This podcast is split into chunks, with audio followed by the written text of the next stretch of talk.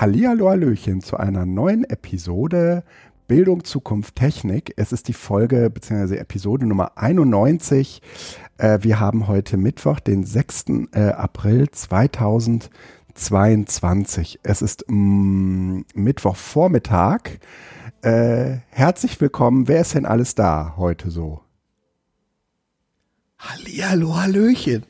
äh, ja, äh, wir sind heute in Vollbesetzung da und ähm, vielleicht sollten wir noch einen Wetterstatus machen. Nass, kalt, regnerisch nach einer schönen Frühlings, Frühsommer fast Phase im äh, äh, Ende März befinden wir uns im Moment wieder im tristgrauen äh, Alltag bei ein bis acht Grad und es ist echt frustrierend. Aber ich glaube, der Natur tut es ganz gut. Ja. Immer was ähm, Positives rausnehmen. Lass uns über die Corona-Lage sprechen. Bist du schon positiv? Ich bin ausgesprochen positiv, zumindest was meinen Gemütszustand angeht. nein, ich, äh, nein, ich habe bisher äh, auf, äh, aus meiner Nase noch keine Striche rausgeholt. Also ich dachte ja äh, bis vor kurzem, ähm, es gibt überhaupt keine positiven äh, Tests. Ne? Also ich bin bis, äh, bis vor kurzem äh, stark davon ausgegangen, dass es jede... Dass das alles eine Verschwörung ist. Nein, nein, nein, dass es, dass es jede Menge falsch negative Tests gibt ähm, also die in Wirklichkeit eigentlich positiv sein müssten, aber äh, irgendwie immer äh, negativ bleiben. Ne? Ähm, bis äh, es mich äh, letzt, vorletzte Woche Samstag äh, erwischte. Also ich hatte eigentlich Symptome und ich dachte auch die Nacht über schon, scheiße, scheiße, ich glaube, ich habe Corona und dann habe ich mich am Samstag testen lassen und war negativ. Und dann habe ich gedacht, oh, ein Glück, alles gut und äh, dann waren wir auch abends noch irgendwie unterwegs und am äh, Sonntagmorgen war ich positiv. Das war ziemlich blöd für äh, mich, aber auch ziemlich blöd für die Leute, mit denen wir am Samstagabend noch so lecker unterwegs waren. Und ähm, äh, naja, dann äh, war mir, also und seitdem bin ich mir ziemlich sicher, äh, dass diese ganz normalen Bürgerteste, äh, wenn du positiv bist, das auch äh, sehr verlässlich anzeigen. Also in meinem Fall war das ein sehr, sehr eindeutiger zweiter Strich. Und äh, dann äh, habe ich einmal ähm, äh, kurz Bescheid gesagt, dass ich mal ins Testzentrum fahre. Und weil man braucht ja dann irgendwie für die Corona-Warn-App irgendwie so einen ordentlichen Test. Und die haben auch noch mal in der Nase gebohrt. Und dann stellt man sich im Prinzip mit seinem Auto bei uns irgendwie so an den Straßenrand und sagt, äh, ja, ich habe ja schon einen positiven Test. Das wäre jetzt äh, eine große Überraschung, wenn der jetzt hier negativ ausfällt. Ähm, äh, ich bleib direkt da für den PCR-Test. Und dann muss man halt irgendwie so 20 Minuten warten und anschließend machst du den PCR-Test und ähm, den kriegst du dann, wenn er am Sonntag dich testen lässt, natürlich erst am Montag. Und äh, ich war aber ähm, ähm, auch schon äh, negativ, war aber auch schon positiv und bin dann sozusagen ins äh, in die Corona-Warn-App gegangen. Und äh, das ist ja ähm, äh, eigentlich äh, die, die äh, neue Erfahrung, dass äh, ich äh, ein positives Testergebnis in die Corona-Warn-App einspeisen konnte. Und mhm. ähm, das läuft dann so, dass man äh, irgendwie ganz normal seinen äh, Burger-Test dort einpflegt und dann sagt die Corona-Warn-App, der ist ja positiv. Und äh, dann nimmt das Ganze, sagen wir mal so, seinen Lauf. Dann fragen die irgendwie ein bisschen nach den Symptomen, wollen auch wissen, wann die das erste Mal aufgetreten sind. Und dann fangen die an, die Leute zu warnen. Und das machen die auf der Basis des äh, Bürgertests und gar nicht so sehr des PCR-Tests. Äh, du kannst den PCR-Test auch noch eingeben. Ähm, ich glaube, es ist auch ganz gut, wenn du später mal Augenblick oh. Status nachweisen willst, aber Mach dein Mikro dann mal eben kurz hoch. Wie mein Mikro darunter. Ach so. Das ist gerade voll auf die ähm, äh, ah. Lautsprecher gedrückt. Ah, ah, ja, ja, ich, ich mache hier mal so ein, so ein Edit-Dings rein, damit ich das am Ende das äh, raushusten äh, kann. Also das Husten rausschneiden kann. Wir schneiden ja nicht, aber husten dann doch ähm, schon. Ja, ja und vielleicht macht äh, das sogar auf Phonic alleine. Das wäre auch interessant. Hm, ja. Okay, aber Entschuldigung. Äh, und, und, und dann äh, sind wir, ähm, also dann bin ich äh, hier in Isolation gekommen und Isolation heißt bei uns, wir haben im Prinzip zwei Wohnungen. In der zweiten Wohnung wohnt im Prinzip niemand. Ähm, wir wollen jetzt, wir, wir waren eigentlich äh, dabei, äh, ukrainische äh, Geflüchtete aufzunehmen.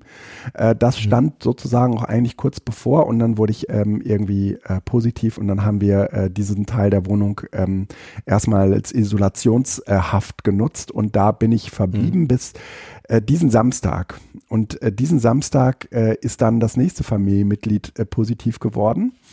Und äh, das hat, äh, also äh, ich bin ziemlich sicher, dass ich auch der Urheber war. Ähm, und äh, diesen, also gestern ist das äh, zweite Familienmitglied positiv geworden und das dritte Familienmitglied, was eigentlich auch sich schon länger gewünscht hätte, positiv zu werden, äh, um die letzte Woche, ähm, also um die, um die Osterferien sozusagen eine Woche zu verlängern. Das ist. Ja, nee, beziehungsweise auch zu retten. Also mal anders, ja. ne? Ja, ja, ja, auch genau. Die Osterferien zu retten, weil du die Quarantäne dann sozusagen nach fünf Tagen mit toi toi toi raustesten kannst.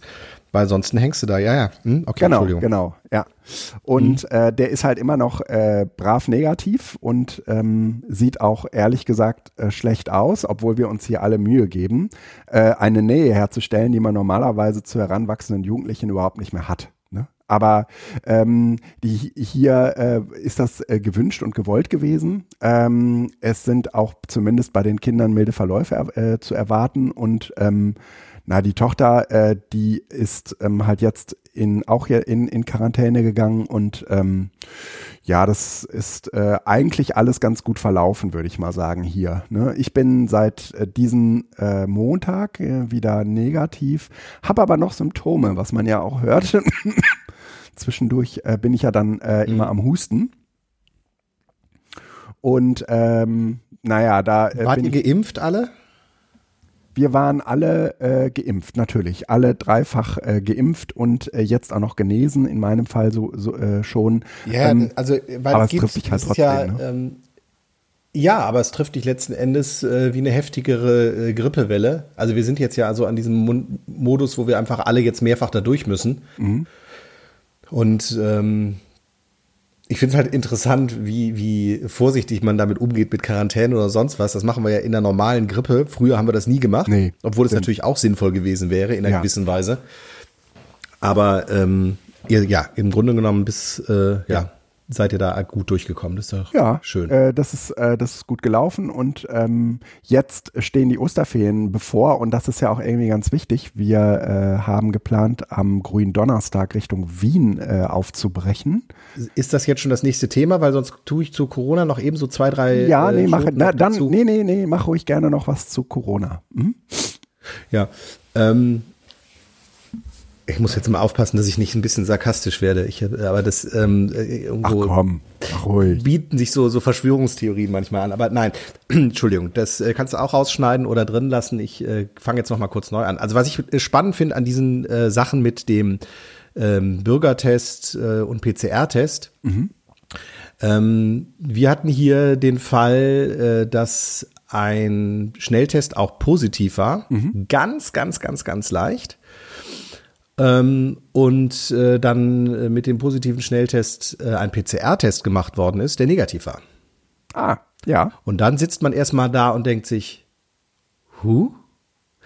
Ähm, das Kind ist mehr oder weniger asymptomatisch gewesen. Mhm sodass dann echt so ein bisschen war, was ist das jetzt? Und ähm, Rückfragen äh, bei meinem Bruder, der in dem Fachgebiet aktiv ist, meinte, ja, das äh, taucht wohl öfter auf, also das bezüglich deiner falsch positiv, falsch negativen Sachen, mhm.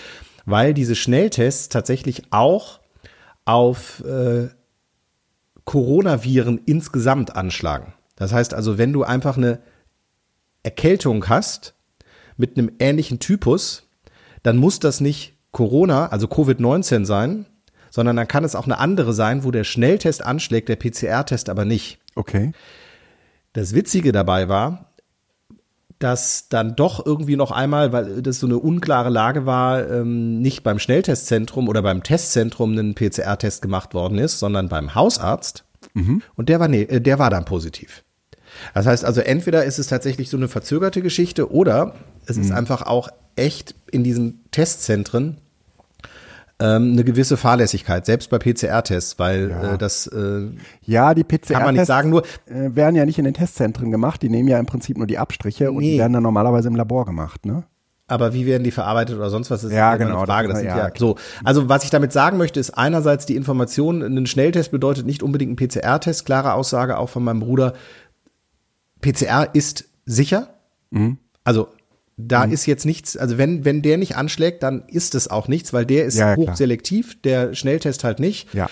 Ähm, aber eben auch, wenn du es, äh, also wenn du dir 100% sicher sein möchtest und hast einen positiven Schnelltest und einen negativen PCR-Test, ähm, im Zweifel immer erstmal auf den Test hören, ja. ähm, der äh, das ne schlechtere Ergebnis für dich zeigt, wenn du irgendwelche Verwandten oder sowas besuchen möchtest, die Risikopatienten sind, mhm. weil das kann sich halt verändern. Also ja. das äh, wollte ich als Erfahrung damit machen. Im ja. Großen und Ganzen, alle für die, die es auch schon mal irgendwie jetzt hatten oder dreifach geimpft sind, ähm, dürfen wir, auch wenn es total blöd ist, und ich meine, ihr, ihr lebt ja auch in einer Familie mit Risikopatienten, da ist das echt noch mal was anderes, aber mhm. insgesamt einfach jetzt eine gewisse Entspanntheit rein einkehren lassen, denke ich, weil wir müssen damit leben lernen. Ich finde es halt einfach frech, die Maskenpflicht vor den Osterferien jetzt aufzulösen. Ja, das ist, damit äh, sie sich alle nochmal anstecken. Mhm. Aber es scheint ja nicht zu funktionieren. Zumindest meine Rückmeldungen aus Schulen und auch meine Erfahrungen die tragen jetzt, die Maske, äh, ne? zweimal mhm. einkaufen, mhm. die tragen die Maske. Also zumindest ja, ja. so weit, dass die das auf einer freiwilligen, wirklich auf einer freiwilligen Ebene ja. weitermachen. Ja. Und ähm, ich finde es echt schön. Also es ist natürlich eine Form der Gewöhnung. Ist auch meine Wahrnehmung, tragen die Maske weiterhin, ja. Und die anderen tragen sie sozusagen demonstrativ nicht und du merkst so, okay, alles klar, das ist auch. Es sind meistens Männer, also nee, meine, mein ja, Eindruck beim Supermarkt. Ist, äh, ja, kann ich. Oder sagen. so, ähm, naja, also ich, ich, äh, mich wundert es nicht. So, mhm. Mhm. die, die tragen. So, so formuliere ich das mal. Und ich finde es eigentlich ganz gut. Ich denke, dass das jetzt auslaufen sollte. Ich finde es auch äh, jetzt nicht so, dass wir das unbedingt als Dauerzustand haben sollten. Aber was ich zum Beispiel gut fände, wäre, wenn die Maske ähm, tatsächlich ähm, im, im Alltagsleben in der einen oder anderen Situation einfach ähm, normaler werden würde. Ja. Also ich äh, ja. habe mich zum Beispiel immer schon unwohl gefühlt. Ich, wenn wir die großen Kongresse oder sowas hatten und du bist dann mit dem Zug angereist. Mhm. Ich fand das immer unangenehm und ich wusste, dieses Zugreisen, alle dicht bei dicht, einer hustet dem anderen in den Nacken, das kann nicht gut sein. Und dass man da einfach, in, bisher gab es keinen Modus, ich ziehe eine Maske auf. Mhm. Das war kulturell bei uns überhaupt nicht irgendwie vorgesehen. Und wenn sowas möglich ist in Zukunft oder auch diese, diese großen Kongresse, wenn man dann da irgendwo alle zusammensitzt, dass man das so zumindest als, nicht als, als Affront erkennt, wenn da jemand eine Maske anhat, sondern als, okay, der ist halt vorsichtig, dann wäre es echt gut. Ja. Also das fände ich, fände ich einen schönen Beifang von dieser ganzen Geschichte, wenn, ja. wenn, wenn Masken bei uns im Alltagsbild der europäischen Gesellschaften würde das, ja, glaube ich auch, dass es schön Platz wäre. finden könnten. Ja. So. Ja. Also ich würde mich manchmal einfach auch wohler fühlen. Ja, gut. Ähm, ja, das wollte ich. Aber es, es, bleibt, es bleibt ja jedem unbenommen, auch eine Maske äh, zu tragen. Ne? Also ich meine, genau, aber ähm, es ist ja immer die man Frage, mit der Maske sowohl sich selbst als auch die anderen. Das hängt halt davon ab, ob man sie selbst trägt oder ob alle anderen sie auch tragen. Ne? Mhm. Genau. Und äh, man kann ja. auf jeden Fall auch die anderen testen und sich selbst, wenn man eine Maske trägt. Ja. Mhm. Äh, genau, es hilft. Und äh, in Asien ist es ja so, dass die äh, die Maske tragen, um andere zu schützen. Ja. Also im Sinne von, wenn ich merke, dass ich erkältet bin, dann trage ich eine Maske, was natürlich fast ein Stigmata ist. Aber ähm, den Modus finde ich auch gut. Einfach so, ich trage Verantwortung für mich und die anderen, mhm. ähm, indem ich dafür sorge, dass äh, ich nicht noch andere anstecke und hoffe, dass die anderen das auch tun. Äh, das ist, glaube ich, ein bisschen viel verlangt, aber mhm. ähm, so in diesen, mhm. zumindest sich bewusst darüber zu machen, dass es so, dass man so auch agieren kann, ist, glaube ich, ganz gut. Ja, und es gibt auch immer wieder Risikopatienten, die für sich eine Maske tragen, äh, weil ähm, sie nicht zu, weil sie den anderen nicht zumuten wollen, eine Maske tragen zu müssen, damit sie geschützt sind. Ne? Ja, Genau. Hilft nicht so viel wie wenn die anderen, aber immerhin ist es. Ja, also sind wir Schutz. mal ganz ehrlich, genau. ähm, ähm, meine Liebste ist Krankenschwester und äh, wenn die in so äh, ähm, Zimmer gehen, äh, wo ähm, Menschen liegen, bei denen das Immunsystem irgendwie komplett runtergefahren wurde, die also überhaupt mhm. ähm, keine Virenlast vertragen würden oder so, dann äh, gehen die in solche Zimmer mit einer FP2-Maske. Ne? Also, ne, mhm. ne, mit einer, also das ist auch, glaube ich, die einzige Maske, die ernst zu nehmen ist, weil eine ganz normale ähm, äh, OP-Maske, äh, die kannst du auch weglassen. Ne? Die, die hilft im Prinzip mhm. nicht. Ne? Aber äh, diese, mhm. diese F, äh, FFP2-Masken, die kosten ja auch äh, ehrlich gesagt jetzt nicht so viel Geld. Ähm, die helfen aber äh, extrem viel. Ja? Äh, und äh, wenn man die Möglichkeit hat, dass äh, eben auch, äh, dass es einem auch nicht viel ausmacht, dann äh, finde ich, äh, spricht überhaupt überhaupt äh, sehr, sehr wenig dagegen, äh, sie immer bei sich zu tragen, äh, um vielleicht auch gelegenheitsbezogen zu sagen, hier brauche ich sie oder hier tue ich sie ab. Ne? Mhm. Mhm. Genau. Äh, ja, ähm, aber das alles äh, ist sozusagen ähm, ja äh, deswegen jetzt gerade so virulent, im wahrsten Sinne des Wortes, äh, weil die äh, Osterferien vor der Tür stehen. Und natürlich ist das Schlimmste, was einem passieren kann, dass die äh, Osterferien durch eine, ähm, durch äh, eine Quarantänesituation äh, im Prinzip nicht wahrgenommen werden können. Ähm, wobei ich äh, das schon, wäre ärgerlich. Ja, voll. Aber äh, ist durchaus beabsichtigt. Äh, ja, ja, ja, ja. Ähm, aber, äh, aber wir schützen uns alle, genau. Ne, wenn es halt irgendwie geht, dann ähm, versuchst du dich vorher noch anzustecken, wenn du eh weißt, dass es gerade um dich herum grassiert. Und mhm. ähm, als wir gestern die Tochter getestet äh, haben oder die sich hat testen lassen, ähm, da äh, sind mit uns an dieser Teststation äh, unzählige Autos gewesen, die auch auf den PCR-Test gewartet haben. Ähm, das mhm. heißt, die äh, alle einen positiven Test hatten. Ja, das scheint gerade auch bei uns in der, äh, in der Ecke so ein bisschen zu grassieren. Das äh, kann ich mir auch gut vorstellen, dass das auch nochmal so lokale Herde gibt. Ähm, aber ähm, jetzt willst du natürlich, äh, dass du das kriegst, äh, bevor die Osterferien beginnen, beziehungsweise die Osterferien da jetzt nicht so, ne? Ja, das ist ja scheiße. Mhm. Ne? Ähm, und äh, wir haben, äh, wie gesagt, vor in den Osterferien äh, seit äh, längerem schon äh, ist das der Plan, nach Wien zu fahren, weil Freunde von uns nach Wien ausgewandert sind und ähm, wir äh, endlich diese, diese Zeit nutzen wollten. Äh, Gründonnerstag soll es losgehen, um nach äh, Wien zu äh, fahren. Äh, wollen auch erstmalig in dem Bulli übernachten und sowas alles. Ähm, und dafür. Alle vier Mann in Nein, nein, nein, nur Sandra und ich. Ne, nein, nein, nein, okay, auf, auf keinen Fall. Auf keinen Fall. Äh, nee, ähm, mit den Kindern wollen wir da auch nicht. Also die haben auch keinen Bock auf Wien. Ähm, hm. äh, also mit den Kindern ist das äh, eh äh, schwierig geworden. Ähm, ja, das hattest du ja schon äh, berichtet. Ja, ja, genau. Ne? Und Urlaub. Ja, das, das Urlaubsthema ist. ist auf jeden Fall äh, so zweigeteilt. Und ähm, des, deswegen äh, äh, äh, spreche ich jetzt gerade nur von Sandra und, und mir. Und äh, umso wichtiger mhm. ist natürlich, dass das klappt. Ne? Äh, und dass die Sandra bis dahin auch wieder äh, negativ ist. Aber das sieht alles, äh, ehrlich gesagt, ganz, ganz gut aus. Ne? Und dass die vor allen Dingen auch transportfähig ist. Ne? Ähm, aber äh, ja, mhm. fährst du weg? Äh, ja, ähm, aber nicht ganz so weit. Ähm, ich habe so ein paar Dinge vor. Also ähm, wir machen einen kleinen Urlaub im Schwarzwald. Ähm, ah. Bei Elsach, Jach. Äh, also ja, da, wo sich Fuchs und Hase gute Nacht sagen. Ist das so? Ja, Schwarzwald schon sagen. Fuchs und ähm, ich, Tatsächlich kenne ich diesen Spruch, ich überlege aber gerade, wo das her ist. Das ist äh, wo, wo kommt das her? Da ja, da, da müssen wir eine Sendung mit Herrn Maus verlinken. Die haben das, glaube ich, irgendwann mal erklärt. Äh, aber das steht ja normalerweise eher für Orte, die ähm, sehr, sehr verlassen und einsam sind. Und so äh, stelle ich mir ehrlich gesagt den Schwarzwald vor. Okay, äh, du warst doch nicht im Schwarzwald, ne? Her. Schwarzwald. Ja, sicherlich. Alles schwarz und dunkel und ganz furchtbar. Ähm, und alleine und äh, warst du schon mal im Schwarzwald? Ja. Okay. War ich. Weil ähm, das sind tatsächlich äh, nicht so die ersten Assoziationen, die ich habe, aber äh, es ist eher so Bauer, bäuerlich, idyllisch und mhm. äh, große Höfe und so. Ähm, ja, äh, einfach äh, war mal so eine Sache, mal irgendwie in den Süden mhm. und ähm, danach äh, geht's für ein paar Tage äh, in den Westerwald, da war ich noch nie. Mhm und dann wahrscheinlich noch ein paar Tage ähm, mit meinem Vater, mir und meinem Sohn zusammen auf äh, eine Bootstour durch die holländischen Kanäle. Oh. Ähm, das ist sozusagen so das äh, Vorschul, mhm. also das, das Geschenk, was mein Vater mir damals zur Einschulung gemacht hat, mhm. also vor der Einschulung, sozusagen so Quality Time mit, mit dem Vater und Sohn. Und ähm, da mein Sohn jetzt auch schon so weit ist, habe ich gedacht, hau ich den Opa nochmal an. Mit Opa. Mhm. Sehr schön. Und äh, jetzt gibt's eine Opa-Vater-Enkel-Tour. Und ähm, da freue ich mich auch drauf. Bin mal gespannt, wie das wird. Drei äh, Mann auf einem Boot. Äh, ja, das wird bestimmt gut. Ähm, ja, sicher. es äh, gibt übrigens äh, Feedback zur Sendung.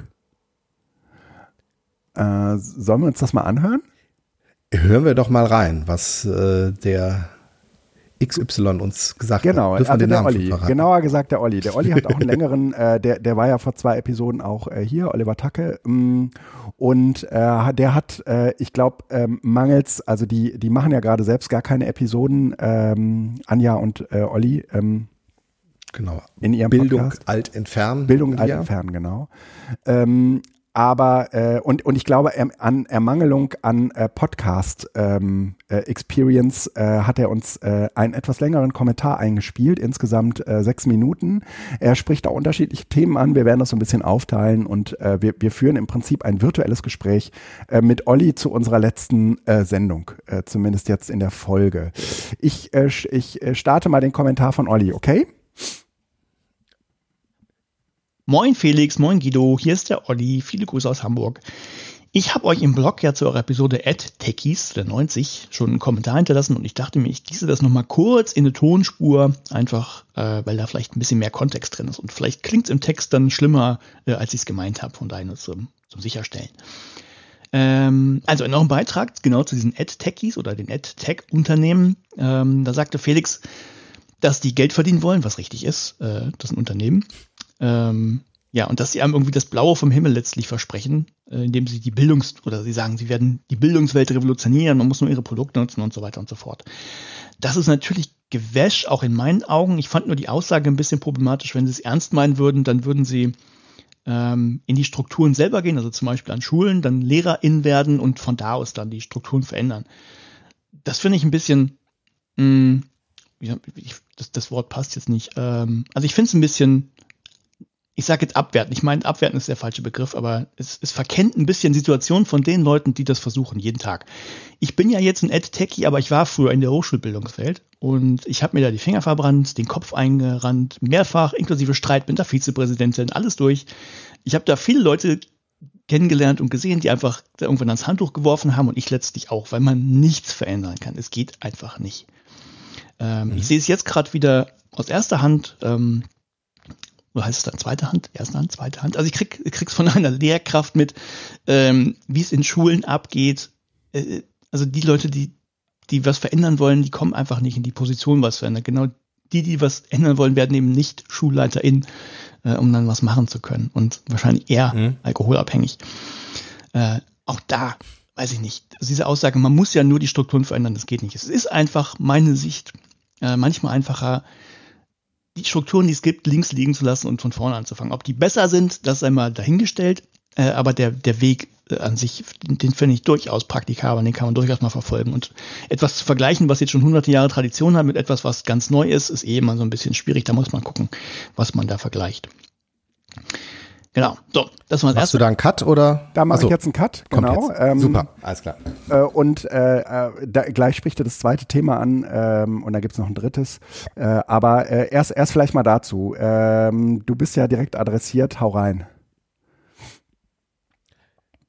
Ja, ähm, ich verstehe seine Perspektive vollumfänglich. Ähm, und hatte im Blog auch äh, geantwortet, aber das führen wir jetzt hier weiter, weil im Blog ist es auch nicht äh, nochmal aufgegriffen worden. Ähm, wo will, also, wo will man denn anfangen? Also, wo neu beginnen mit dem Neudenken von Schule? Weil, also ich, im Blog habe ich geschrieben, wo willst du denn beginnen mit dem Neuanfangen in Anführungsstrichen? Um welche Grundsätze des Bildungssystems und welche Grundsätze des Bildungssystems willst du in Frage stellen? Allgemeine Schulpflicht, Allgemeinbildung? Mhm. Weil ähm, ich halte nämlich das Grundsetting von Schule für sinnvoll. Was halt an vielen Stellen mangelt, ist die Art und Weise der Kultur, der Struktur, die wir in den letzten Jahren, äh, nein, also die, in die, die die Schule bisher geprägt haben. Mhm. Und da reden, reden wir halt von der Buchkultur, da reden wir von ähm, linearen Bildungsgängen, da reden wir von, von äh, einer großen Kontrolle über Inhalte, da reden wir über jahrgangshomogene äh, Klassen, über äh, Standardcurricula, äh, über äh, fixe Kompetenzen oder Inhalte, die Schülerinnen und Schüler lernen müssten, um Zertifikate zu bekommen, ganz standardisierte Zertifikatserwerbungen und so weiter. Also wir haben ein, ein ganzes Tableau an, an Problemen. Und ähm, ich halte aber das Setting unter diesen, unter denen diese äh, heute als problematisch angesehenen Strukturen äh, etabliert worden sind, für sinnvoll. Also ich halte eine allgemeine Schulpflicht für wertvoll. Mhm. Ähm, ich halte auch äh, den Begriff der Allgemeinbildung ähm, für erhaltenswert. Mhm. Ich glaube, es muss ein bisschen äh, angepasst werden und ich finde, dass diese Standardisierung vor allen Dingen dann in der Oberstufe bei den großen Zertifikaten äh, ein Hemmschuh ist für äh, kreative Entwicklungen und ich sag mal das, was äh, Sir Ken Robinson damit äh, in den Flow kommen äh, bezeichnet hat bei Bildungs- äh, mhm. oder was die ganzen Reformpädagogiken ja auch irgendwo durch ihre Freiheiten sich erarbeiten, dass es in den Flow kommen behindert wird, indem wir einfach sagen, alle müssen Mathe im Abi haben. Ja müssen nicht alle. Wenn jemand äh, in Bio gut ist und kriegt dafür die Mathe-Sachen so hin, wie er sie für Bio braucht, ist es in Ordnung. Wenn jemand äh, Kunst und äh, äh, sprachlich äh, super aktiv und gut ist und da lebt, dann soll er das auch machen. Also das, aber diese Diskussion müssen wir jetzt ja gar nicht führen. Ich glaube, da sind wir relativ einer Meinung, dass das nicht so gut ist. Aber die Frage ist, wo setze ich dann an, wenn ich jetzt Alternativstrukturen mache? Und wann immer ich mir äh, Alternative zum klassischen Schulsystem angucke, ähm, ja, einerseits adaptieren sie, andererseits machen sie die Dinge auch nicht viel, viel besser. Und das andere ist, ähm, wenn du das, egal wie sie es tun, ich, bewerte das jetzt mal nicht als, äh, ob es gut ist oder nicht, sondern einfach nur, es gibt ja Schulen, die fahren ganz alternativ. Ähm, die Herausforderung wird sein, das in das allgemeine Schulsystem zu überführen. Ja. Und ähm, ich glaube, dass wenn wir alleine in die Reformpädagogik gucken, und auch das Thema hatten wir hier schon oft, ja. ähm, haben wir ein, ein ähm, Erprobungsfeld für Schule, noch nicht digital, aber dem Mindset nach, ganz nah an dem Digitalen. Ne? Das ist ja diese Reformpädagogik und Digitalisierungsdiskussion, die wir rund um äh, die Barcamps auch an der Internationalen Friedensschule mal hatten. Und Scheppler war da auch dabei involviert mit äh, der Schule. Also das Thema ist auch schon seit Jahren virulent. Mhm. Ähm, dass wenn wir dahin gucken und schauen, was können wir denn uns aus der Reformpädagogik nehmen, mit der Digitalisierung kombinieren, um dann im Schulsystem auch irgendwo nach und nach zu etablieren, fände ich zielführender, als Parallelstrukturen zu machen. Und ja. ähm, das, mhm. was nämlich im Moment passiert, ist, dass man Yuka, Sama, äh, wie heißt das, äh, hier Schulentwicklung, wenn man Unternehmensentwicklung macht, interaktive, nee. Agile. Agil, Agilität wird jetzt überall gefordert. Mhm. Habe ich ja nichts gegen. Ist auch alles in Ordnung. Aber am Ende sind es halt auch wieder nur Methoden. Ja. Und ähm, es äh, macht ja. halt nicht. Also wenn die Ad-Techies das sozusagen reinbringen, ist es in Ordnung und es wird so ein bisschen was bewegen. Aber ich äh, halte es für sinnvoller, so eine Art Moratorium äh, zu machen, wo man einfach also KMK-mäßig, ne? So. Ja. Was Na, ist eigentlich die Bildung des 21. Jahrhunderts und wie müssen Strukturen aussehen? Wie sieht das mit ja. zeitgemäßen Prüfungsformaten aus? Wie sieht das mit Schulpflicht aus? Wie sieht das mit standardisierten Curricula aus? Ja, da ist leider zwar in die Richtung wird gearbeitet und ich verstehe auch, dass man das System ja mitnehmen muss. Mhm. Also diese, diese Formulierungen der KMK gehen ja genau in diese Richtung. Aber in den Ländern führt es halt dazu, dass wir trotzdem immer noch Standardabitur, zentrale Abschlussprüfungen und sonst was haben und zwar hochgradig standardisiert und leider, dass in den Schulen nicht so verstanden wird im Sinne von über diese Hürde musst du irgendwann drüber springen. Mhm. Aber vorher versuchen wir zu lernen und dann üben wir für diese Hürde, sondern tatsächlich, dass das Learning for the Test alles ist. Und da ja, ja. sind die Schulen aber wieder gefragt. Ja, also, aber was ich einfach du vermisse ist, ja, sag noch. Wenn ich ein Auto verbessern möchte, sollte ich versuchen, ein Auto zu bauen. Und nicht etwas anderes zu bauen. Oder ich sage, ich halte den automobilen äh, äh, Modus des, äh, des äh, Individualverkehrs für falsch. Mhm. Aber dann muss ich auch sagen, dann halte ich den auch für falsch. Und dann gehört das bei Schule auch die Allgemeinbildung und die Schulpflicht dazu. Mhm. Weil wenn ich Schulpflicht denke, und einerseits aber sage, ich möchte mich nicht in das System integrieren, dann funktioniert das eben nicht, weil Schulpflicht bedeutet eben, dass ich in irgendeiner Art und Weise ein pflichtgebundenes System habe. Ja, ich, ich glaube, äh, hier geht es eigentlich um äh, einen ganz anderen Punkt und äh, dadurch, dass du vermieden hast, äh, äh, zu sagen, dass äh, Technik äh, oder dass äh, überhaupt äh, Technologie dafür eine Lösung sein könnte, äh, geht das äh, ja eigentlich äh, aus meiner Sicht auch in genau die Richtung, die wir äh, in der letzten Episode, äh, auf die äh, Olli hier anspricht, äh, auch äh, referenzierten. Ähm, hm. da, das, äh, das äh, Ding ist halt, äh, äh, diese ganze AdTech-Industrie äh, glaubt halt und verkauft das auch als, äh, also die, die Misere im Bildungssystem äh, und ähm, adaptieren sie und verkaufen sozusagen ihre Produkte als eine Lösung dafür. Ja. Und Technik als Lösung für pädagogische Probleme. Ja. Genau. Ne? Und, Oder strukturelle Probleme. Ne, ja. du, du, du hast es, du hast es ja gerade auch äh, ausgeführt, indem du äh, äh, es äh, nicht gesagt hast, nämlich die, äh, das ist halt keine Lösung. Technologie ist erst einmal äh, grundsätzlich äh, keine Lösung für ein zwischenmenschliches Problem. Ja? Ähm, das ja, heißt, genau. ähm, das heißt äh, aber eben auch, äh, dass ähm, sozusagen dieser, dieser Umkehrschluss, den den du im Podcast gemacht hast, naja, dann, dann sollen sie sozusagen irgendwie äh, nicht in den AdTech-Unternehmen arbeiten und deswegen hat der, äh, hat der ähm, Olli sich, glaube ich, angepackt gefühlt, sondern sollen äh, mithelfen, sozusagen die, die Bildungsmiseren äh, mitzulösen, dass das sozusagen der falsche Ansatz ist, weil das können die halt nicht. Das ist normalerweise auch gar nicht deren Job. Eigentlich will man die Leute, äh, die äh, äh solche, die sich als Ad-Techies bezeichnen würden, äh, Entschuldigung von von äh, Oliver jetzt mal abgesehen, aber davon, äh, äh, ne, er ist, äh, glaube ich, auch ein sehr, sehr äh, besonderer Attackie, äh, will man die normalerweise gar nicht in pädagogischen Kontexten äh, sehen, weil die eigentlich auch gar keine äh, pädagogische, kein pädagogisches Gespür haben. Ähm, und ja, anders, die würden das ja auch nicht wollen. Ja, genau. Das, äh, das stimmt auch. Also die, ne? die wollen, die sind, die sind Manager, die sind äh, Unternehmer, äh, die, wenn die einen, einen, den, den, das Ziel hätten, für Kinder etwas Gutes zu tun, ja da würdest du keine App ins, äh, programmieren, sondern da guckst du, dass du natürlich auch eine App installierst, äh, äh, programmierst oder jemanden findest, der das für dich tut, aber du brauchst eine pädagogische ja. Antrieb. Und ja. den, also und wenn ich diesen Felix XY, das ist halt PR. Das ja, ist und das ist ehrlich gesagt in diesem, Schule. In diesem Podcast nochmal ganz, ganz wichtig zu sagen, der heißt zwar Bildung, Zukunft, Technik, aber er heißt äh, eben genau so, weil man, weil wir äh, aus unserer Sicht diese äh, Themen gerne getrennt voneinander angehen. Es gibt äh, zwisch, äh, es gibt Teilmengen, äh, über die wir hier auch reden. Ähm, aber im Grunde genommen äh, können wir, sind wir uns auch darüber im Klaren, dass äh, die aller, allermeisten Probleme, die das äh, Bildungssystem hat, äh, nicht mit Technik zu lösen sind. Ne? Ähm, sollen wir mal weiterhören? Ja, ach so, stimmt, das war ja noch gar nicht alles. Ge genau, ich, äh, ich äh, starte mal die, äh, die Aufnahme von Olli wieder. Das zweite, Blockchains, die müssen weg, äh, gar keine Frage. Es gibt genau einen Einsatzfall für Blockchains, der ist abgedeckt mit der Cryptocurrency und das Prinzip kann man weiter nutzen, wenn man sich also abstimmen muss von, mit Leuten, die man nicht vertraut und das dezentral machen möchte, dann nutzt man Blockchain sonst nicht. Punkt. Ähm, kann man nicht oft genug sagen. Vielleicht mache ich es gleich nochmal.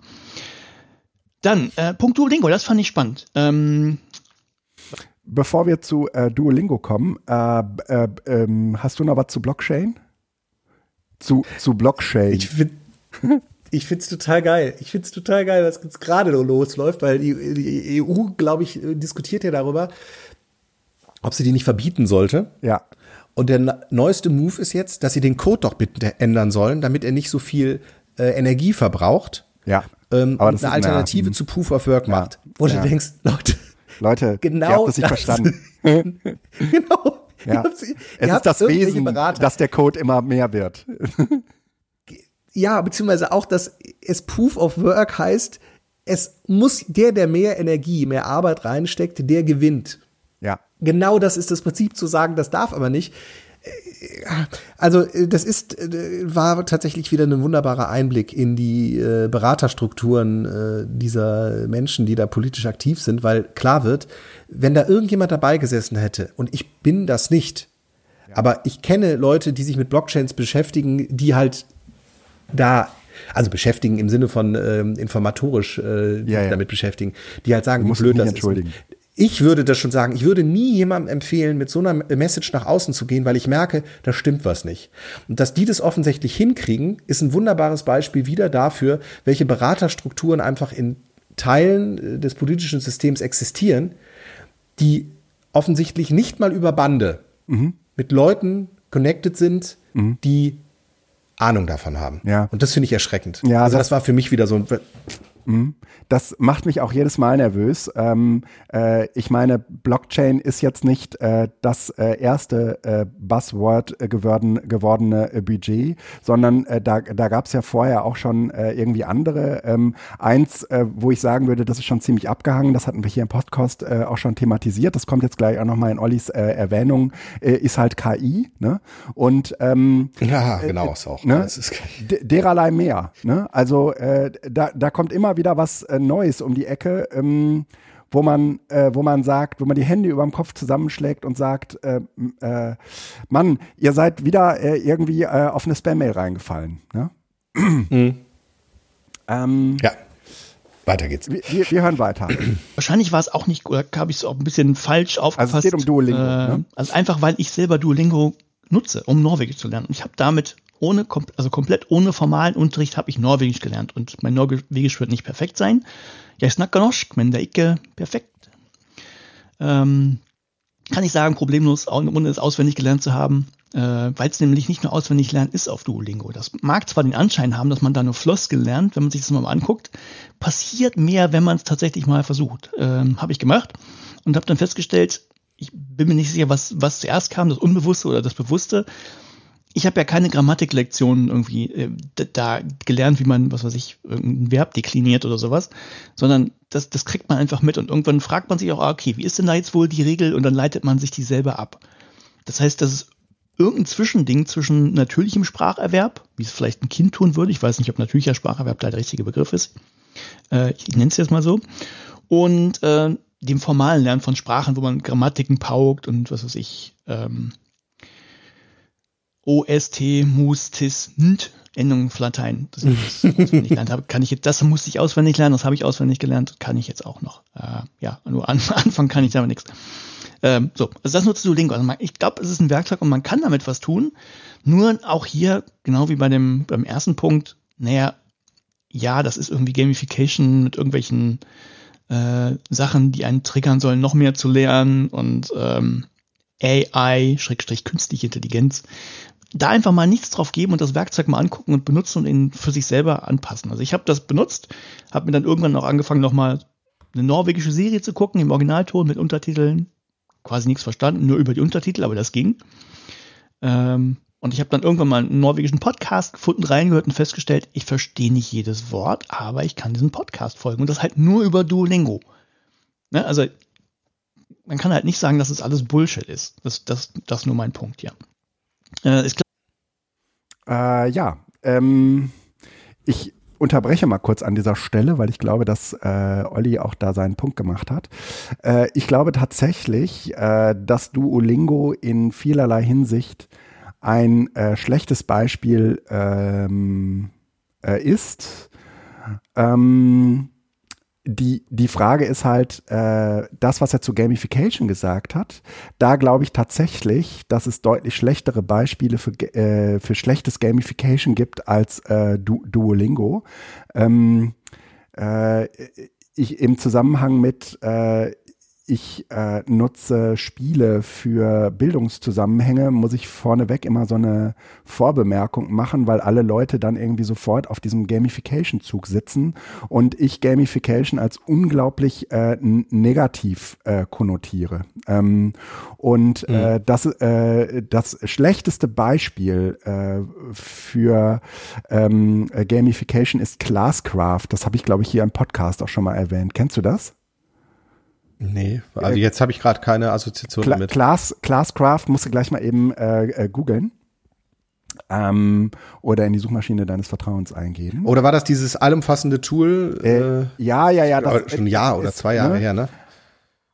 Also äh, es, es ist im Prinzip ausschließlich äh, dafür da, äh, die SchülerInnen äh, nicht thematisch zu packen, sondern über diese äh, gamifizierten Trigger zu packen. Ne?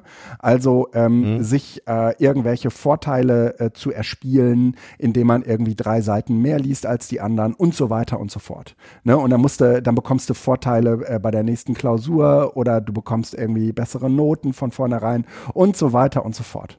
Das ist, äh, das ist alles irgendwie richtig krasse, gequirlte Scheiße. Ähm, und äh, die, äh, das, das Lernen, was da stattfindet, das passiert eben auch nicht, äh, äh, weil es so grundmotiviert ist, ähm, weil man zum Beispiel die Sprache lernen will oder weil man äh, irgendwie in Geschichte irgendwas lernen will, sondern das ist grundmotiviert eigentlich äh, von diesem gamifizierten, ich will mehr Punkte haben als die anderen. Und mhm. natürlich vergeht dieser Reiz auch ziemlich schnell. Ne? Aber so wie Olli das beschrieben hat mit, ähm, mit dem Erlernen von Norwegisch, ist das natürlich eine komplett andere Nummer. Weil äh, Olli hat sozusagen äh, sich ähm, dieses, äh, dieses ganze Gamifizierte drumherum, äh, das ist sozusagen ja auch nicht das, was ihn getrieben hat, die Sprache zu lernen, sondern so wie er es ausgeführt hat, ist das, was ihn getrieben hat, die Sprache zu lernen, die Sprache lernen zu wollen. Ähm, und da, da, da gab es sozusagen so eine intrinsische Motivation. Und dann braucht es eben auch relativ wenig Gamifizierung. Ne?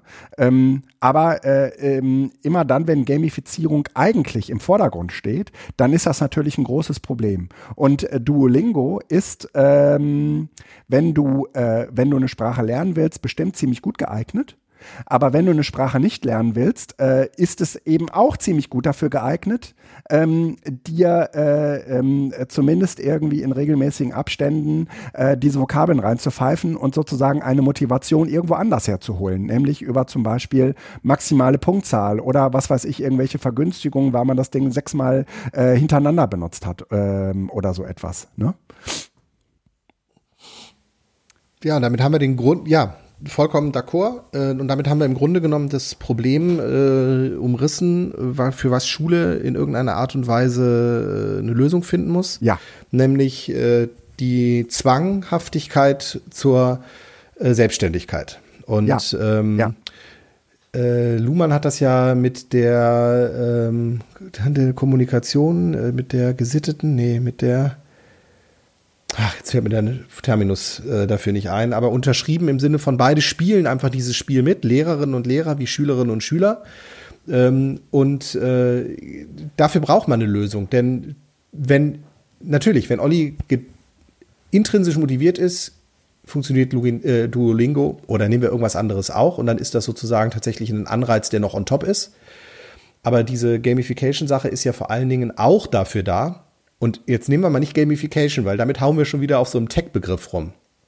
Ja, ja, ja. Die komplette Notengebung. Lass uns Noten nennen. Die komplette, ne? genau, die komplette Notengebung auf einer anderen, schwächeren Ebene. Die komplette ja. äh, Gratifikation in der Schule. Ja, ist, mit äh, Sophia ist lieb und ja. äh, äh, Patrick ist doch eh, äh, hat's eh immer schon schwierig. Und mit ja. sozialökonomischen Hintergründen, die dahinter noch stehen, weil die einen einfach sich besser einordnen und untergliedern können als die anderen. Das äh, Spiel spielen wir ja in der Schule und spielen wir letzten Endes auch gesellschaftlich. Ja, klar. Also wir sind ja immer wieder an dem Punkt, dass wir sagen, jemand, der nett ist, der gut ist, der stromlinienförmig ist, mhm. hat es leichter als jemand, der aneckt. Ja. Und das wollen wir sanktionieren. Und äh, also von daher äh, ist das äh, eigentlich eher tatsächlich so ein Mindset-Gedönse, aber wenn wir das auf Schule betrachten, mit den Noten machen wir nichts anderes. Und wenn jemand motiviert ist, ist eine gute Note schön. Ja. Klar, tut auch nicht weh. Und das sind halt auch die meisten. Aber es gibt halt auch einen großen, ja. Ja. Genau. Und äh, von daher aber, spannend. Ja. Also vielleicht äh, überlegen wir auch tatsächlich noch mal ähm, äh, das ist jetzt aber gerade nur so spontan, äh, ohne mit dir Rücksprache bisher gehalten zu haben, über diese AdTech-Problematik mhm. vielleicht doch einfach auch noch mal äh, so, ein, so ein Kurzgespräch zu machen, weil jetzt äh, machen wir es ja auch so äh, wie ja. früher im Fernsehen. Der eine guckt, äh, der andere spricht und dann hat man erstmal wieder drei, vier Wochen Zeit. Ähm, ja, das so, sind so Reaction-Videos äh, eigentlich, ne? wie auf YouTube. Ne? Ja, genau. Wenn man das tun alten, wir gerade. Ja, genau, ja wenn man wenn man alten Leuten äh, irgendwie Audios von Olli vorspielt. Ja. Genau. Ihr werdet, ihr werdet überrascht sein, was Olli noch von sich gibt. Ja, so. genau so. Ja. Ja, aber äh, tatsächlich ist das natürlich auch ein super gutes Matching zwischen äh, äh, dieser gamifizierten äh, Logik, äh, die ja ähm, eher eine, Quantifizier eine Quantifizierung zur Folge hat, auf der einen Seite, äh, und dem, was äh, Schule äh, bisher eigentlich ausmacht. Ne? Ähm, und äh, wenn man äh, Kinder äh, fragt, was motiviert, was, was motiviert dich eigentlich, ähm, dann ist das, je, je äh, näher die dem Abitur kommen, ähm, eigentlich weniger der Inhalt ähm, als viel mehr das Erreichen des Abiturs und das mhm. Erreichen mhm. des Abschlusses und das Erreichen äh, guter Noten dafür, äh, für das äh, Weiterkommen und so weiter. Ne? Mhm. Und äh, das ist äh, schon vergleichbar mit, ähm, äh, mit der Gamifizierung, die dann auch bei du Duolingo stattfindet. Denn äh, wenn du irgendwann nicht mehr weißt, warum du die Sprache lernst, äh, dann ähm, gibt es bestimmt ganz, ganz viele, äh, die sie, äh, wenn die Gamifizierung gut funktioniert, sagen, ich lerne, äh, ich, ich mache Duolingo jeden Tag noch auf, äh, damit ich äh, meine was weiß ich, äh, irgendwie ähm, Vergünstigungen behalte, die ich aufgrund der Tatsache erlangt habe, dass ich täglich äh, diese App öffne. Ne? So wie bei TikTok. Oder spielst du noch eigentlich Clash of Clans? Nee, äh, nee, zurzeit nicht. Nee. Äh, zurzeit ja, nicht. Weil das ist nämlich auch so, ein so ein Ding, wo mhm. so, eigentlich habe ich überhaupt keine Lust mehr, eigentlich weiß ich gar nicht, warum ich das mache, ich habe alles erreicht. Ja. Aber ich gucke trotzdem jeden Tag rein, damit es nicht wegkommt. Ja, ja genau. Mhm. Und, ähm, halt. äh, und bei äh, äh, Pokémon Go, was ich nach wie vor regelmäßig spiele, ist das so, äh, dass du äh, belohnt wirst äh, äh, nach dem siebten Tag, wenn du äh, sieben Tage in Folge ein Pokémon gefangen hast und sieben Tage in Folge einen Pokestop gedreht hast dann wirst du am siebten Tag dafür belohnt. Was natürlich dazu führt, wenn du am sechsten Tag bist, dass du entweder sagst, ist mir scheißegal, habe ich halt sechs Tage umsonst gedreht und getan und gemacht, oder aber du sagst, okay, dann fahre ich jetzt noch mal eben schnell los oder gehe noch mal eben schnell um die Ecke äh, den Pokestop drehen. Ne? Und genau das mache ich. Ne? Und das, da geht es ehrlich gesagt gar nicht so sehr am Spiel, sondern es geht am Ende darum, äh, dass man eine bestimmte Punktzahl erreicht. Aber die Motivation ist eine andere. Ne? Die ist sozusagen verlagert. Distinktionsmerkmale schaffen. Ähm, ja. Ich äh, kann das nur erreichen, indem ich lange dabei bin. Ich ja. bin eben lange dabei und jetzt erhalte ich mir das noch, weil ich habe das iPhone, du hast nur das äh, mhm. Samsung äh, Smartphone S5 mhm. und äh, ich werde alles dafür tun, dass ich das auch behalten kann, weil das macht mich besser als du. Ja klar. Ja, ja. Können wir weiterhören? Ne? Ja. Okay, pass auf. Ja, das Werkzeug allein macht nämlich gar nichts. Da muss dann natürlich irgendeine Person sein, im Zweifelsfall man selber. Und man muss sich dann auch überlegen, was mache ich denn da gerade und wie will ich denn damit lernen und das vielleicht auch für sich äh, anpassen und einen Prozess finden, wie das für einen geht. Äh, ersetzt auch keine Motivation, dieses Werkzeug alleine, aber dann geht das sehr gut. Von daher allein Werkzeuge zu verteufeln, nur weil sie da sind und weil Firmen sagen, hey, wir haben das Coolste der Welt, weiß ich nicht, würde ich auch nicht. Äh, dann war das Thema Blockchains. Blockchains müssen weg. Kann man nicht oft genug sagen. Ähm, kann man wirklich nicht. Genau, und dann noch das Thema künstliche Intelligenz. Äh, ja, nur als Anmerkung kann ich durchaus mitgehen. Also künstliche Intelligenz ist, ist das Bullshit-Bingo-Wort. Ähm, die Leute, die programmieren, nennen es wahrscheinlich auch eher Machine Learning oder maschinelles Lernen oder Maschinenlernen. Äh, ist ein bisschen mehr als elaborierte Statist äh, Statistik, ist durchaus elaborierte Statistik, äh, eben nicht nur Korrelationen hin und her zu schieben. Äh, man kann damit tatsächlich was machen, aber die ganzen Erwartungen, die erzeugt werden, sind natürlich vollkommen überzogen. Also ähm, ich würde es deshalb nicht pauschal abtun oder den Begriff künstliche Intelligenz abtun und maschinelles Lernen, maschinelles Lernen sein lassen und gucken, wo kann man es benutzen, eben nicht für alles. Äh, ja, und dann war noch das Thema Blockchain. Blockchain ergeben meistens überhaupt keinen Sinn. Äh, gibt viele andere Sachen, mit denen es einfacher geht, gibt aber Geld dafür. Blockchains müssen weg. Danke, macht's gut, ciao. Jo, das war er der äh, liebe äh, Oliver. Ähm, se sehr äh, netter und hilfreicher Kommentar und ihr seht auch, wenn es ein bisschen länger wird, fällt uns schon was ein, wie wir das hier gescheit in den Podcast einbinden können. Ähm, hast du noch was zu äh, äh, künstlicher Intelligenz? Nee, äh, keine Ahnung. Ähm,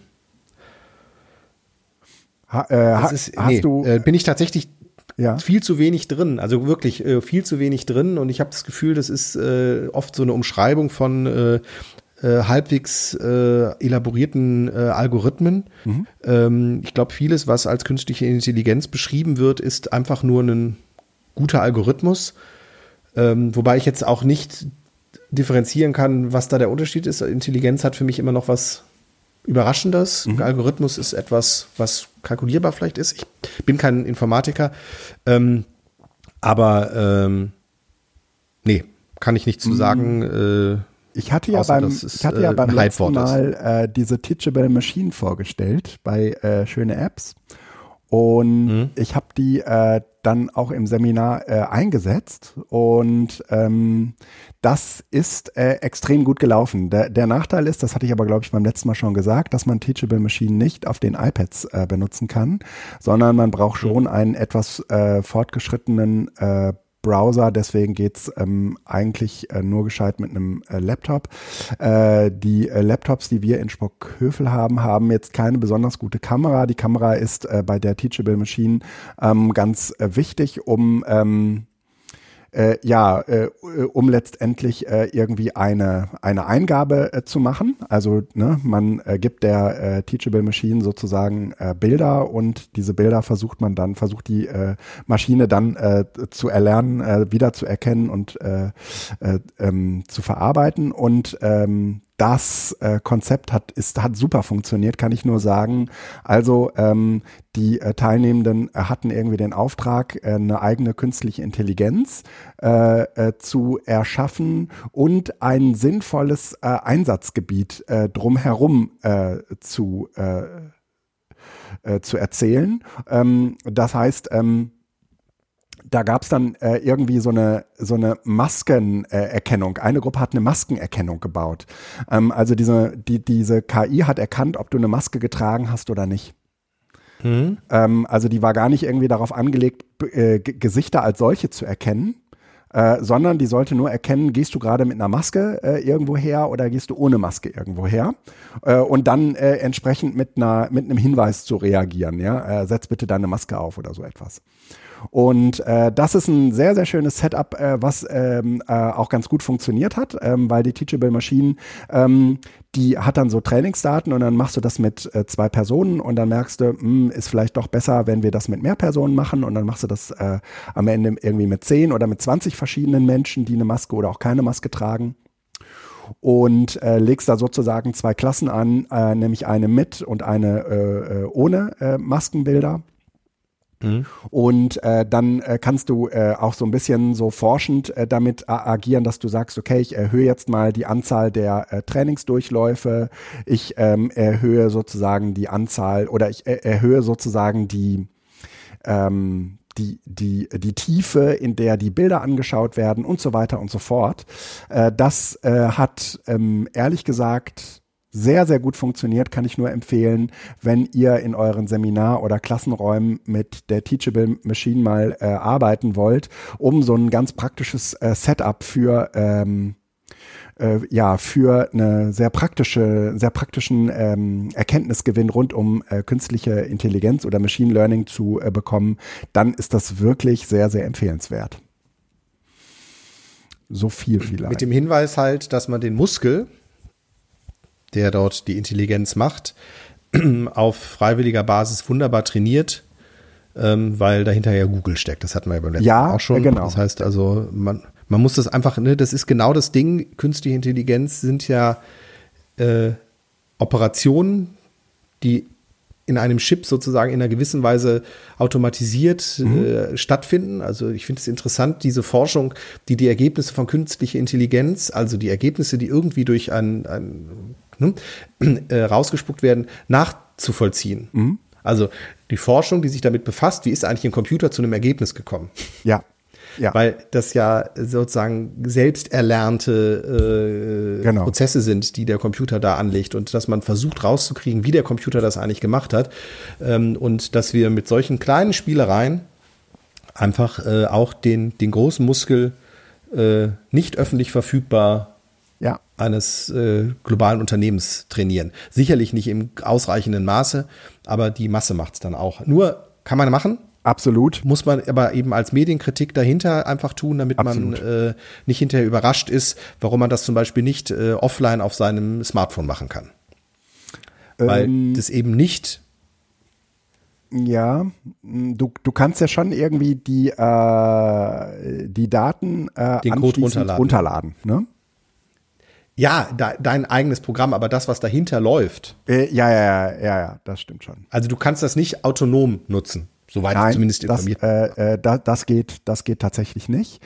Und äh, trotzdem ähm, halte ich das für ein sehr, sehr interessantes, äh, sehr, sehr interessanten Ansatz, ähm, um äh, ja so eine so eine Erfahrung am eigenen Leib mit einer KI zu machen ähm, oder in dem Fall mit, mit maschinellem Lernen zu machen. Das ist äh, die deutlich bessere Vokabel dafür, ähm, äh, weil die Teilnehmenden im Anschluss äh, eben auch redefähiger sind. Ja, also die sind sprechfähiger. Die, äh, mhm. die ähm, normalerweise kommt dieses ganze Machine Learning Thema für die halt wie ein Buch mit sieben Siegel daher. Ne?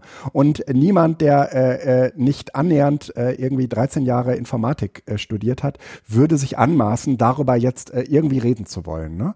Aber wenn du äh, irgendwie mit dieser Teachable Machine mal äh, irgendwie ein Stündchen oder anderthalb, in diesem Fall äh, haben wir das so lange gemacht, damit gearbeitet hast, ähm, dann kannst du zumindest basierend auf deinen eigenen Erfahrungen äh, äh, das ähm, äh, miteinander besprechen und diskutieren. Und dafür ist das extrem gut geeignet. Ne?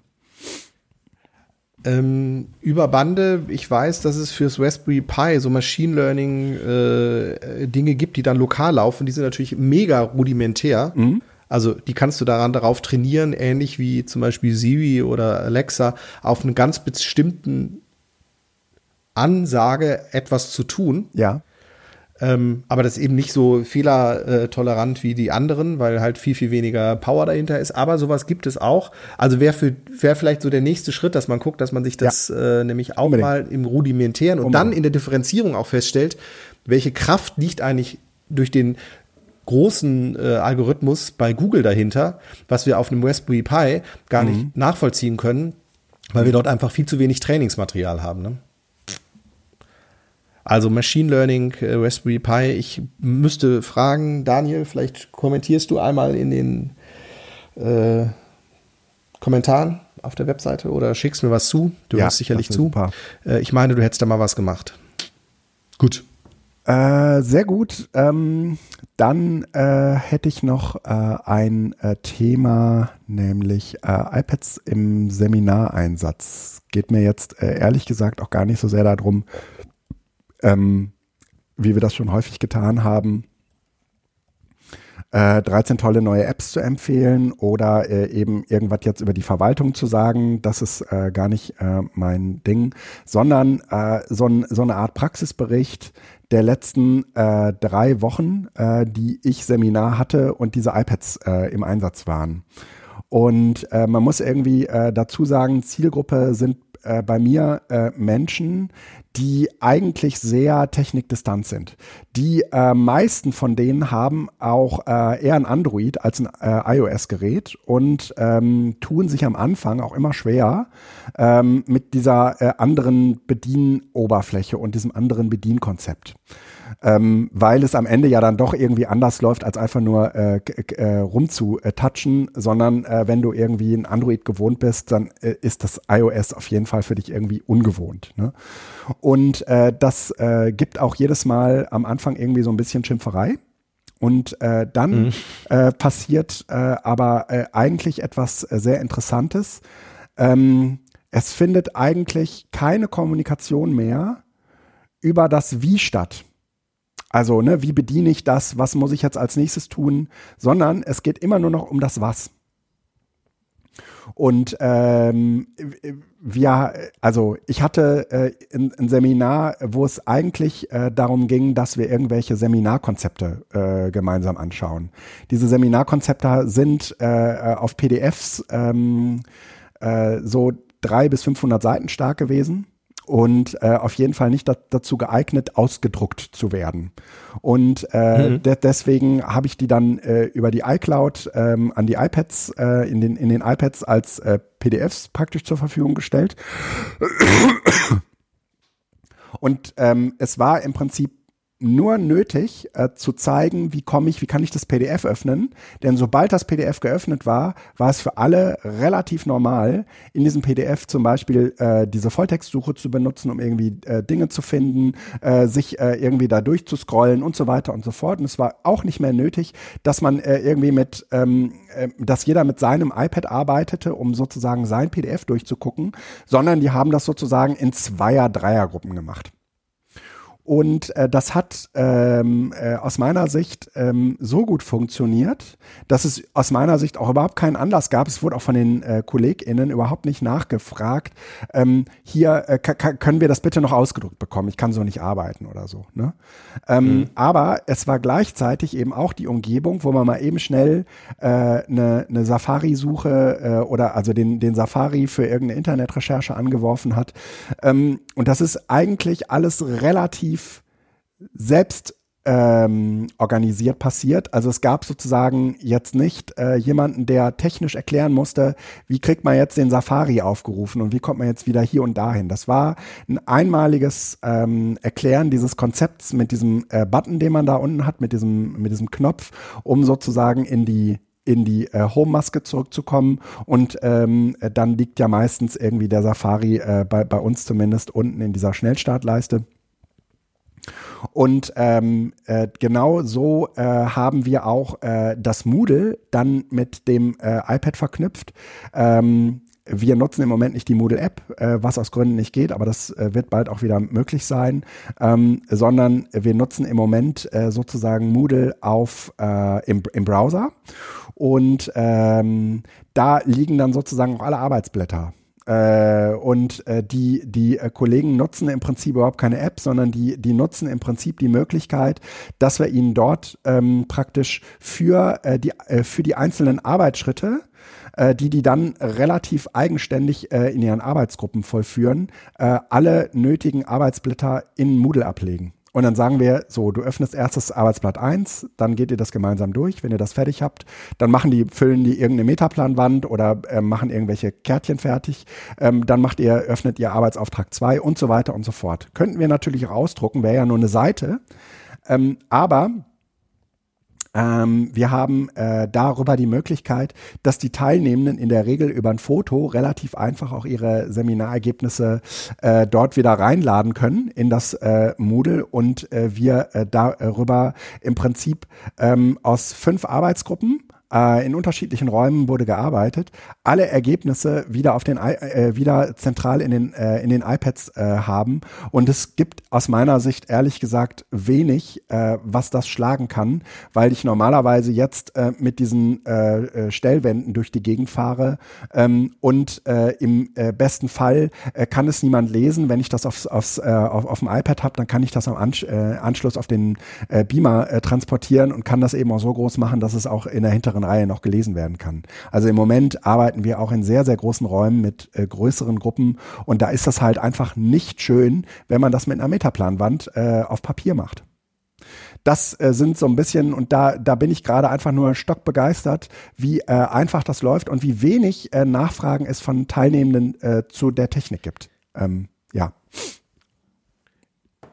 Ja, ich glaube, ähm, einerseits liegt es daran, dass einfach diese Technik äh, abgehangen ist jeder kennt es von seinem Smartphone im Wesentlichen. Ja, eben nicht. Ne? Also die, die kennen sozusagen, die haben eine ganz andere Bedienführung eigentlich. Ne? Nein, also wenn du eine PDF offen hast und wischst da ja, durch dann oder eine mehr. Safari im Browser hm? aufhast. Nein, auch ja. alle, die mit dem, ähm, äh, mit dem Smartphone irgendwo mal einen Browser geöffnet haben, die müssen sich an das andere Bild machen. Die müssen das ja nicht administrieren. Ja. Das heißt also, du hast einfach da die Hürde genommen, dass dieses Bedienkonzept Touch mhm. äh, glaube ich, gut verbreitet ist. Und das andere, und das finde ich eigentlich ist das äh, gerade noch mal spannendere, das Tablet ist und ich würde es gerne unabhängig von, von, vom Produkt machen, weil das könnte alles sein. Es könnte auch, ein, das könnte in dem, wie ihr das einsetzt, auch ein Android-Tablet sein. Mhm. Mhm. Es ist nämlich kein Lerngerät, sondern es ist im Grunde genommen ein Materialgerät. Ja ist also im klassischen Sinne ein Medium, wo äh, statt Papier jetzt äh, PDFs beziehungsweise Webseiten drauf verteilt werden. Mhm. Entspricht also auch ziemlich dem, wie wir im Moment dieses Konzept von äh, Endgeräten für Lehrerinnen und Lehrer und Schülerinnen und Schüler äh, konzipieren, nämlich ähm, darauf kann dann in Zukunft statt im Buch oder im Arbeitsblatt gelernt werden.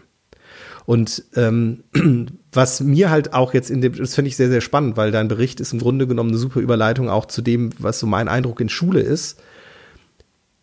Das, wie du das beschrieben hast, ist eben überhaupt nicht das, wie ich gerne einen Computer, ein Personal Computer, äh, definiert sehen würde, auch im Lernkontext, nämlich als wirklich persönliches Lerngerät, mhm. was ich selber einrichten, wo ich die Verfügbarkeit über die dort gespeicherten Daten zumindest im Rahmen dessen, wie es halt möglich ist, wenn man in der Cloud arbeitet hat, habe, dass ich eigenverantwortlich Ablagen, Notizen und so weiter machen kann und die am Ende auch mitnehmen darf.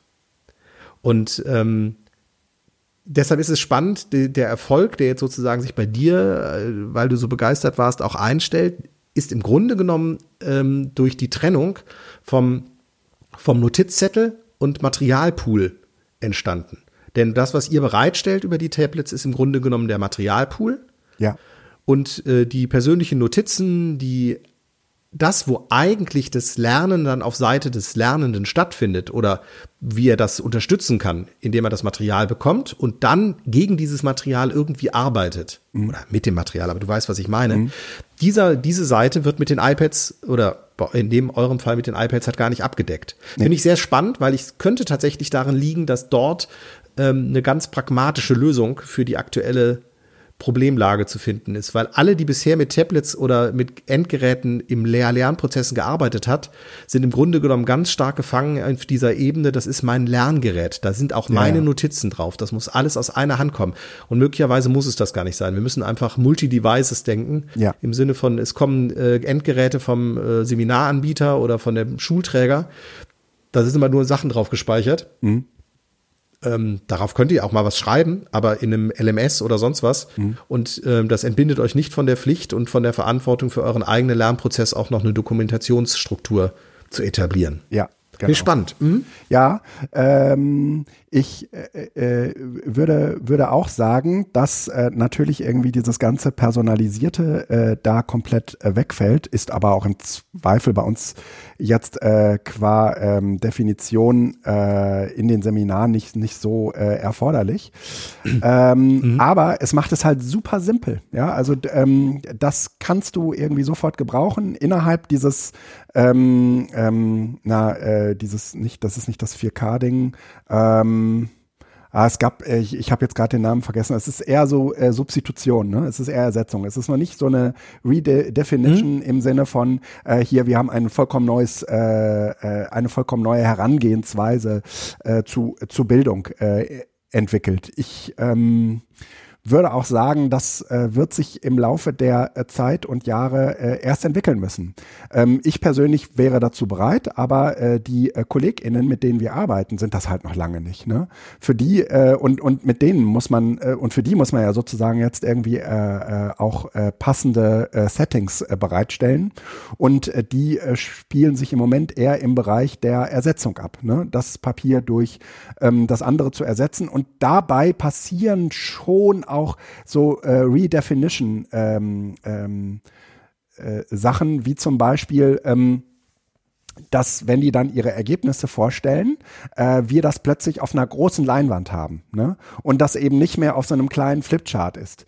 Dass man äh, theoretisch auch ganz anders ähm, diese Ergebnisse präsentieren kann, weil man jetzt auch nur ausschnittweise etwas zeigen kann und es von dort aus sozusagen entwickeln kann. Das sind ähm, aus, aus, aus meiner Sicht auch schon irgendwie so zarte Pflänzchen dessen, äh, was man vielleicht am Anfang gar nicht so auf dem Schirm hat, wenn man erstmal anfängt, nur zu substituieren. Ne? Ja, aber es ist ja auch tatsächlich, also ich meine, äh, Webseiten lassen sich auf Papier gar nicht abbilden, ne? Ja, ja, das stimmt.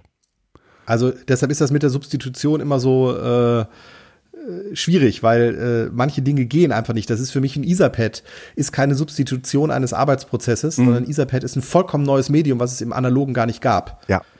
Ja. So, ähm, von daher ist das, ist dieses Sama-Modell, ach ja, egal. Genau, Noch Sama hieß es. Das ist halt äh, gutes ne? Framing. Übrigens, äh, wo, wo, du das gerade sagst, fällt mir eine andere Seminareinheit ein. da haben wir mit den äh, KollegInnen ähm, so eine Zeitreise gemacht. Es ging eigentlich irgendwie darum, unterschiedliche ähm, so äh, gesellschaftliche Einschnitte und äh, technologische Entwicklungen miteinander in Verbindung zu bringen. Und äh, da werfen wir einmal einen Blick auf 1852, einmal einen Blick auf äh, 1963 und einmal auf heute. Und in dieser Zeitreise begegnen sich die Leute, also die recherchieren erst aus ihrer eigenen Zeit, haben da auch äh, eine Rolle, einen bestimmten Beruf, äh, einen bestimmten äh, Stand, Familienstand und so weiter. Und äh, recherchieren auch so ein bisschen dazu äh, und sollen dann sozusagen ihre eigenen Lebensumstände in dieser Zeitreise ähm, äh, mit äh, Leuten aus den anderen Zeitepochen äh, zusammenbringen und sich darüber erzählen. Und äh, natürlich ist das für die Leute, die ähm, äh, in 1852 äh, leben oder in 1963 leben, gar nicht so einfach, sich da jetzt irgendwie reinzuversetzen. Und jetzt kann man irgendwie anfangen zu recherchieren, aber man ist dann ob der ähm, historischen Umstände immer so ein bisschen unsicher, ob ob das alles so richtig ist und so weiter. Und dann haben wir aber jetzt irgendwie äh, zwei, drei wunderschöne äh, Videos gefunden, die äh, den äh, KollegInnen helfen, so ein bisschen erstmal so grundsätzlich in diese Zeit reinzufinden. Ja, also in diese, in diese gesellschaftlichen Umstände hineinzufinden.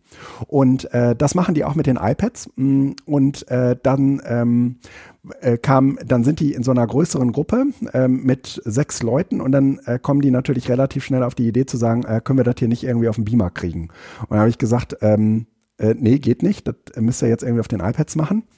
Und äh, dann äh, haben die sozusagen diesen Arbeitsauftrag so ein bisschen umdefiniert und haben gesagt, ja, passt auf, dann tun wir uns jetzt hier erstmal zu zweit zusammen und dann gehen die irgendwie rauchen oder äh, machen sonst äh, irgendwie Dinge und gucken sich in Ruhe diese Videos an, kommen dann aber äh, in diese äh, etwas größere Sechsergruppe wieder zusammen mit ähm, mhm. drei sehr, sehr unterschiedlichen äh, Blickwinkeln auf diese äh, Zeiten und auf diese Videos und bringen die dann zusammen. Das ist etwas ganz anderes, als würden die das von vornherein äh, zu sechs gucken weil jetzt sozusagen erst nochmal so eine, Share. ne, genau, jetzt, jetzt muss erst wieder so eine, so eine, so eine Sharing-Phase äh, stattfinden, wo die mhm. äh, sozusagen ihre Erkenntnisse und auch ihre Beobachtungen wieder zusammenbringen. Und äh, ich würde schon sagen, dass das äh, iPad oder da, dass diese Geräte damit sozusagen etwas implizieren, was ehrlich gesagt ich selbst äh, pädagogisch dann auch immer nicht so auf dem Schirm habe oder so vorweg sehe, was aber total hilft, ähm, sozusagen ähm, na, die äh, äh, aus, aus dem aus dem Problem irgendwie einen, einen positiven Nutzen zu ziehen, nämlich ähm, sozusagen, ja, dann müsst ihr halt jetzt Zweiergruppen bilden und dann kommt ihr halt irgendwie nochmal in der Sechsergruppe zusammen und tauscht euch darüber erstmal aus. Ähm, und das äh, hat natürlich auch Vorteile. Ähm, das ist auch nicht immer so, dass äh, ich habe äh, ja über die Teachable Machine erzählt, dass man die nicht auf dem iPad abwickeln kann. Das ist schon doof, dass man dafür irgendwie nochmal ein zusätzliches Gerät braucht, ist ähm, total ähm, ist total nervig. Äh, aber ähm, hin und wieder ändern sich sozusagen einfach durch den Einsatz dieser Geräte äh, die pädagogischen Bedingungen.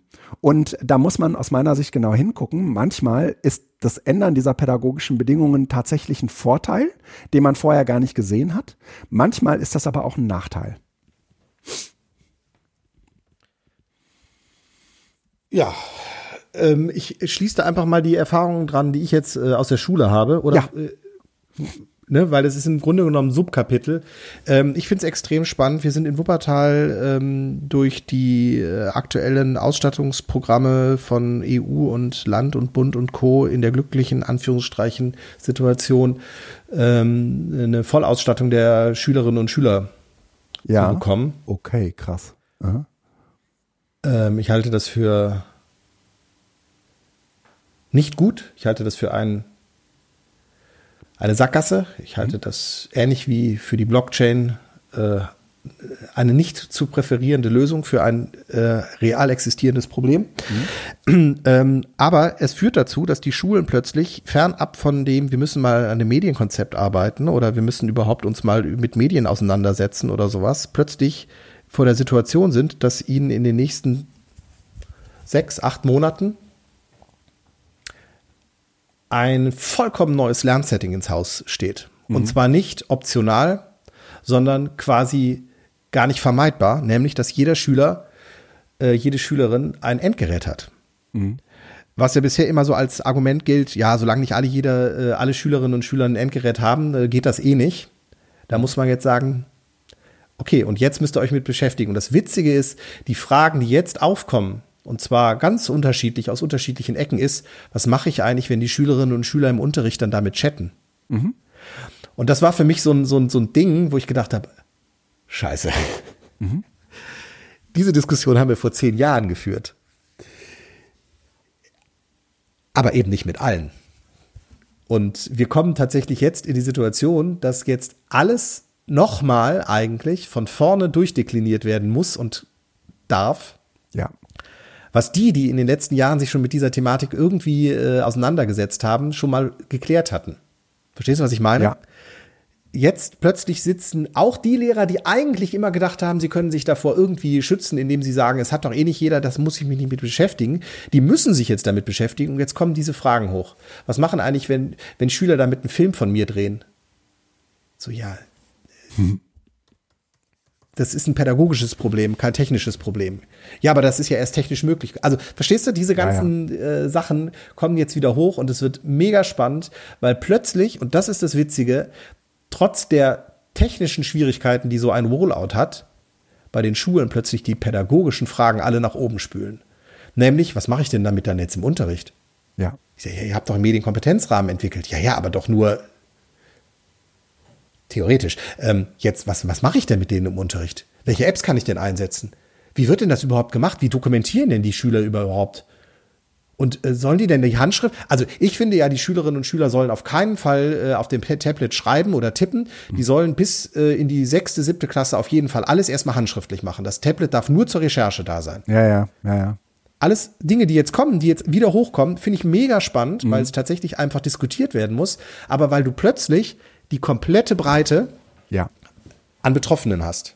Genau. Es ist plötzlich ein Mainstream, ähm, ne? Ja. Und nicht mehr so ein Genau, und das finde ich ja. mega spannend in den nächsten Monaten. Deshalb, äh, ich hatte dir in der äh, Pre-Show gesagt, ich weiß nicht, ob ich drüber reden will. Ja. Deshalb lasse ich es jetzt auch so, weil ich müsste sonst jetzt wirklich einzelne Situationen rausnehmen. Mhm. Und das ist so sensibel und ich will da auch tatsächlich den Schutzraum der Beratung irgendwo so halten. Aber einfach nur äh, als, als Einblick oder Aufreißer. Mhm. In dem Moment, wo ich alle mit einem Endgerät ausstatte, mhm. habe ich tatsächlich noch mal eine komplett neue Situation, wie über diese Endgeräte auch diskutiert werden, weil plötzlich sind sie integraler Bestandteil dessen, was in Schule passiert. Ja.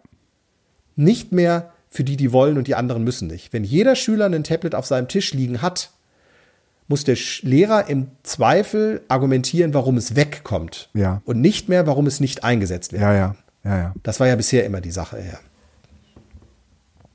Ja, ja, das, das wollte ich einfach ähm, nur mal so machen. Werde ich in den nächsten Monaten sicherlich berichten. Ähm, auch gerne mal Kommentare vielleicht von Schulträgern oder ja, Kreisen, ja. wo das schon mal passiert ist. Wie, wie ist das gelaufen? Was hat das bewirkt? Äh, das ist sehr, sehr spannend, was da im Moment passiert. Ja, äh, und ich glaube, auf, es hilft auch äh, Bundesebene sich, fast, sich, sich einzelne äh, Beispiele rauszunehmen und zu sagen, hier, das und das haben wir jetzt äh, so und so mit iPads gemacht, ne? Oder ähm, äh, die, die Schüler haben jetzt alle so ein Gerät und letztens im Unterricht ist uns das und das passiert. Ne?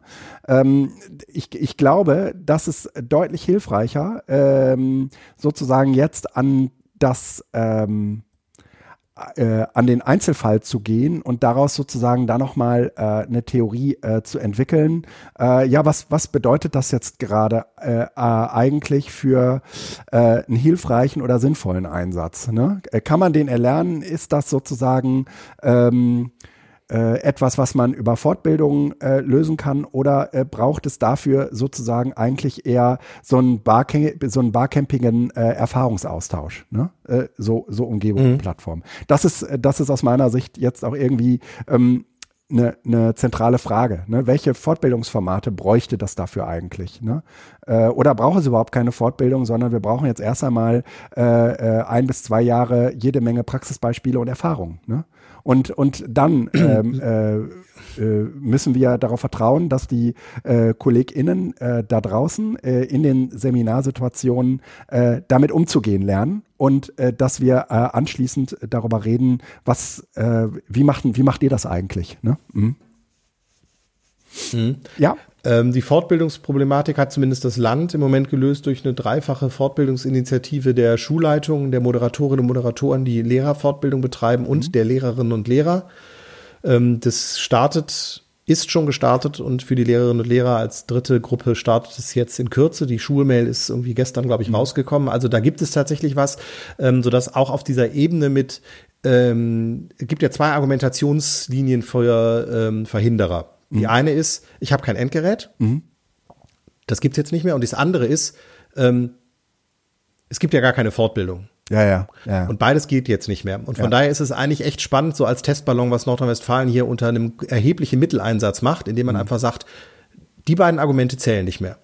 Also die zählen einfach nicht mehr, weil es ist ein Endgerät da und es gibt Fortbildungsangebote. Und wenn du die nicht annimmst, ja. sowohl das Endgerät wie auch die Fortbildung, dann ist es nicht mehr ein Problem des Systems, ja sondern es ist eine individuelle Geschichte. Und von daher spannend. Also die nächste, das nächste Jahr äh, wird für diese ganze Frage der Digitalisierung äh, hochgradig spannend, weil es auch eben nicht darum geht, in dieser utopischen oder idealistischen Art und Weise, wie das teilweise gemacht wird, äh, sowohl Dystropie wie Utopie, ähm, wo kann denn Digitalisierung und Schule hingehen, sondern ganz real jetzt äh, Tablets auf die reale Schule treffen. Mhm. Und das ist äh, spannend eben auch nicht im kleinen Rahmen im Sinne von Projektschule oder Projektklasse, sondern einfach mal alle. 50.000. Ja. Punkt. Ja. Mhm.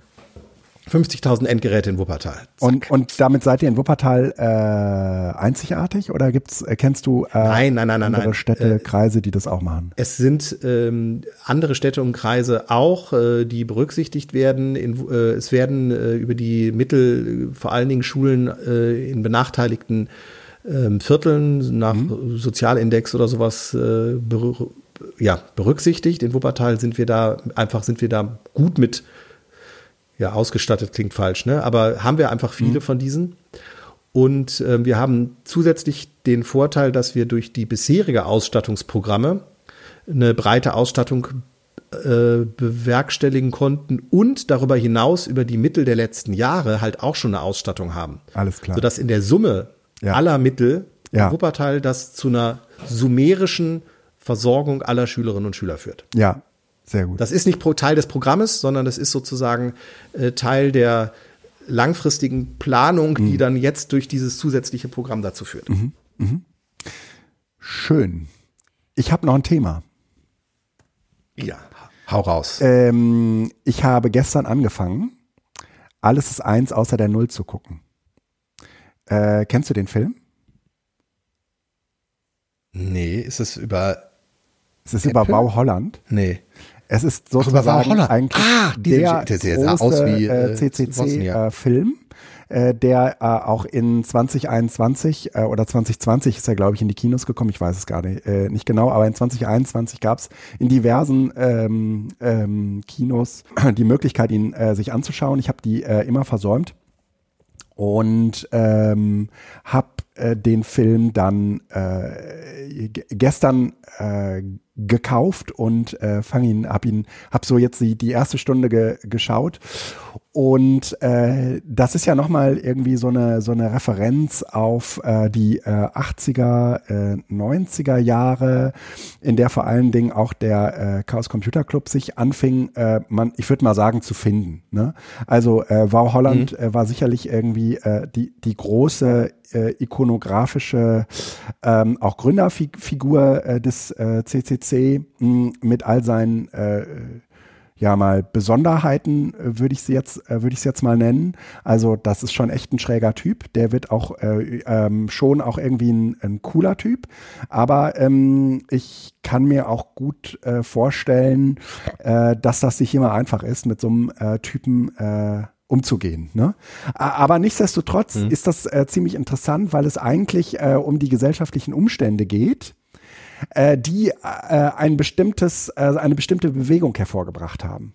Ähm, also in dem Fall waren die gesellschaftlichen Umstände halt ähm, äh, irgendwie ein relativ, äh, ich würde mal sagen, äh, zentralistisches äh, Konzept, äh, wie man äh, Datenverarbeitung in, in Deutschland etablieren wollte, nämlich eigentlich über die Post.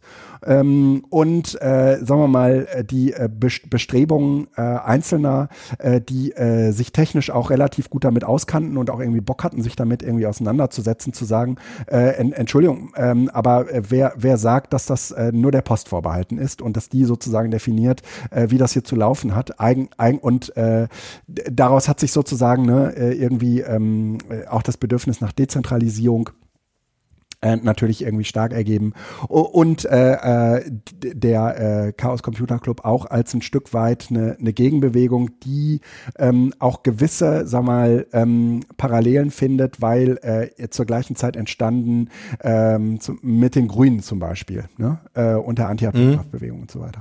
Und ähm, dieses Hervorgehen eigentlich aus einer äh, aus einem Gesellschaft aus gesellschaftlichen Zuständen heraus, ähm, das äh, ist mir schon, würde ich sagen, in vielerlei Hinsicht, ähm, auch wenn das äh, heute äh, vielleicht ähm, äh, zu äh, stark verklärt äh, daherkommt, in vielerlei Hinsicht auch nochmal klar geworden, dass diese ganze Edu äh, Hacker, äh, Edu-Camp, äh, Edu, äh, wie auch immer Bewegung.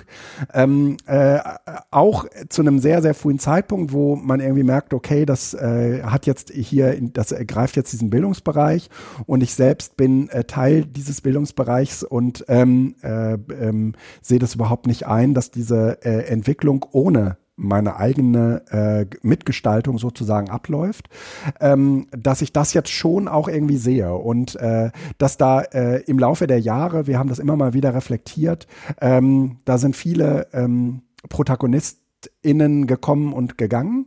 Ähm, mittlerweile würde ich sagen, ist es sehr ähm, äh, indifferent, wer äh, ist da überhaupt gerade aktiv in der Szene. Ähm, aber ähm, diese Bewegung äh, hat schon gewisse Parallelen, wie sie, glaube ich, alle äh, Bewegungen in gewisser Weise ähm, so mit sich bringen.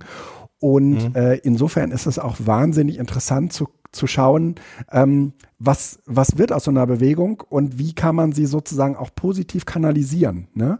Weil natürlich hat äh, der Chaos Computer Club, da, an, in diesem Teil bin ich jetzt gerade auch, so ähm, seine Instrumentalisierung erfahren. Ne? Und das ist eine ähnliche Instrumentalisierung, wie ich sie häufig dann auch bei den äh, ProtagonistInnen äh, in der äh, Edu-Szene äh, erlebt habe. Ne? Dass man die dann relativ schnell mal irgendwie auf Podien schiebt, die ähm, äh, Bücher ähm, äh, relativ schnell irgendwie nach vorne äh, trägt und so weiter. Ähm, aber äh, dass sich nebenbei aber auch irgendwie eine Gesellschaft anfängt umzuformen und dass man heute eigentlich ja äh, bei einem äh, Chaos Computer äh, Communication Camp, wo irgendwie 10.000 Leute auflaufen, nicht mehr von einer von einer Bewegung re reden kann, die sozusagen ähm, ja in irgendwelchen Kellern in Hamburg äh, funktioniert, sondern äh, das ist schon irgendwie so eine ne sehr sehr große äh, umfängliche Geschichte geworden, äh, wie ich sie zum Beispiel auch in dieser Edu-Szene durchaus ähm, äh, zunehmend wahrnehme. Du hast das jetzt gerade auch nochmal äh, gezeigt, äh, anhand von, ähm, als du sagtest, naja, das ist jetzt, ähm, das sind jetzt nicht mehr so Einzelne, sondern äh, gerade äh, muss sich jeder Lehrer damit auseinandersetzen. Ne? Ähm, mhm. und, und jeder Schüler. Und äh, das ist, glaube ich, auch schon etwas, was sozusagen irgendwie die Auseinandersetzung und die Sprechfähigkeit äh, über diese äh, Protagonisten, über diese Edu-Protagonistinnen Edu, äh, hinaus irgendwie ähm, ähm, ähm, ja, äh, also da müssen wir sozusagen Wege entwickeln, äh, dass wir da miteinander reden und, und nicht Einzelne äh, sozusagen voranschreiten und sozusagen jetzt sagen, wo es lang zu gehen hat. Ne? Äh, ich habe auch nicht den Eindruck, dass das passiert. Äh, das soll hier nicht missverstanden werden. Ähm, aber ähm, meine Wahrnehmung ist schon, dass ähm, Bildung ähm, in einer äh, digitalen Welt äh, oder zeitgemäße Bildung oder wie auch immer, äh, welchen Begriff man da jetzt auch immer bemühen will, äh, dass das schon etwas ist, was äh, äh, fast alle angeht, die in diesem Bildungsbereich eben auch zugegen sind. Und nicht mehr einige wenige, die sagen, ich probiere da mal mhm. was aus. Oder ich bin da sozusagen jetzt ein, ein Entrepreneur äh, bei, bei mir an der Schule oder so. Ne? toller Film. Ähm, ähm, solltest du dir äh, unbedingt gönnen. Ich habe äh, irgendwie sechs Euro äh, bezahlt ähm, und äh, bin äh, sehr, sehr angetan von diesem Film. Gibt es auch, eben geguckt, zum Beispiel bei den gängigen Plattformen, auch bei Apple TV mhm. oder bei TV Plus. Ähm, und kann man da auch käuflich erwerben, liegt, glaube ich, bei 12 Euro und geht ja neben einem kleinen Abschlag auch in die richtigen Hände. Hast du geliehen oder gekauft? Äh, ich habe ihn gekauft. Mhm. In der Tat. Äh, ich werde ihn bestimmt auch mehr als einmal schauen. Ähm, mhm. er, er, ist auch vollgespickt mit tollen Zitaten. Ne? Ähm, eigentlich äh, ist es ähm, schon auch eine wunderbare Auseinandersetzung mit einer ähm, äh, mit einer Digitalisierungsbewegung, äh, die äh, definitiv einen äh, gesellschaftspolitischen Anker hat.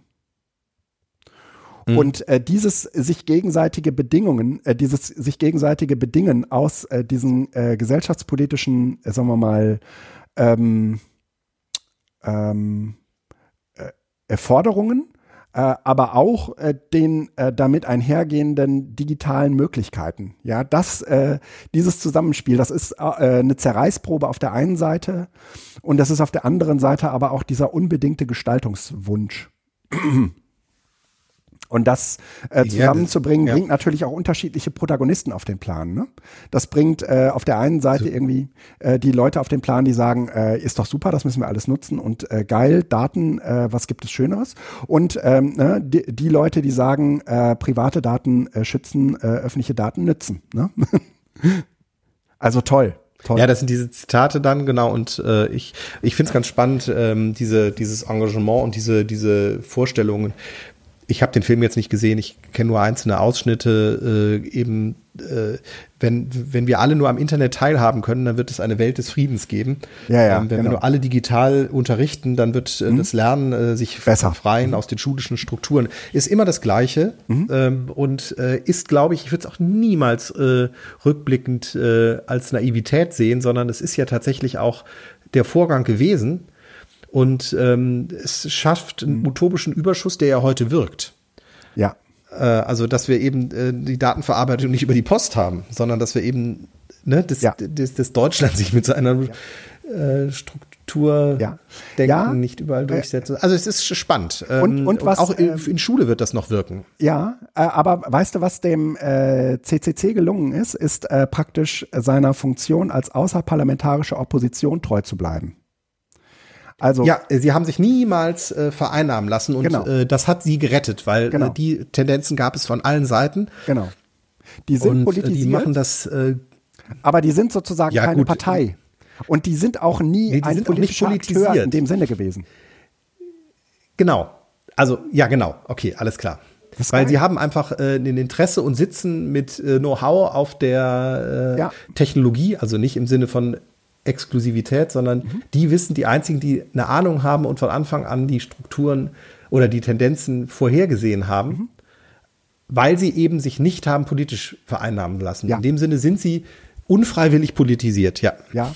Ja, ja, ja, ja, und, und diese Genese, ja, und diese DNA, die Wow äh, da in den äh, Club getragen hat, das ist einfach, äh, das ist einfach sehenswert und äh, da, das, das muss man auf so vielen Ebenen äh, sich nochmal genauer anschauen und ähm, irgendwie für äh, die eigenen äh, Belange und äh, Herangehensweisen nochmal äh, gebrauchen. Ne? Also äh, unbedingt, mhm. äh, unbedingte äh, äh, Cook-Empfehlung an dieser Stelle.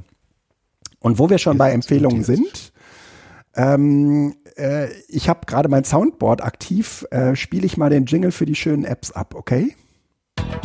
Oh. Schöne Apps. Jawohl, da sind sie. Die schönen Apps.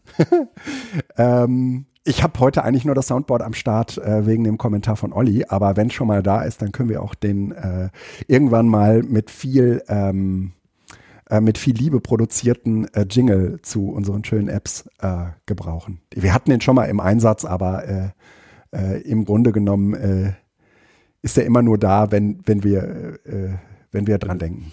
Okay, schöne Apps. Hast du was?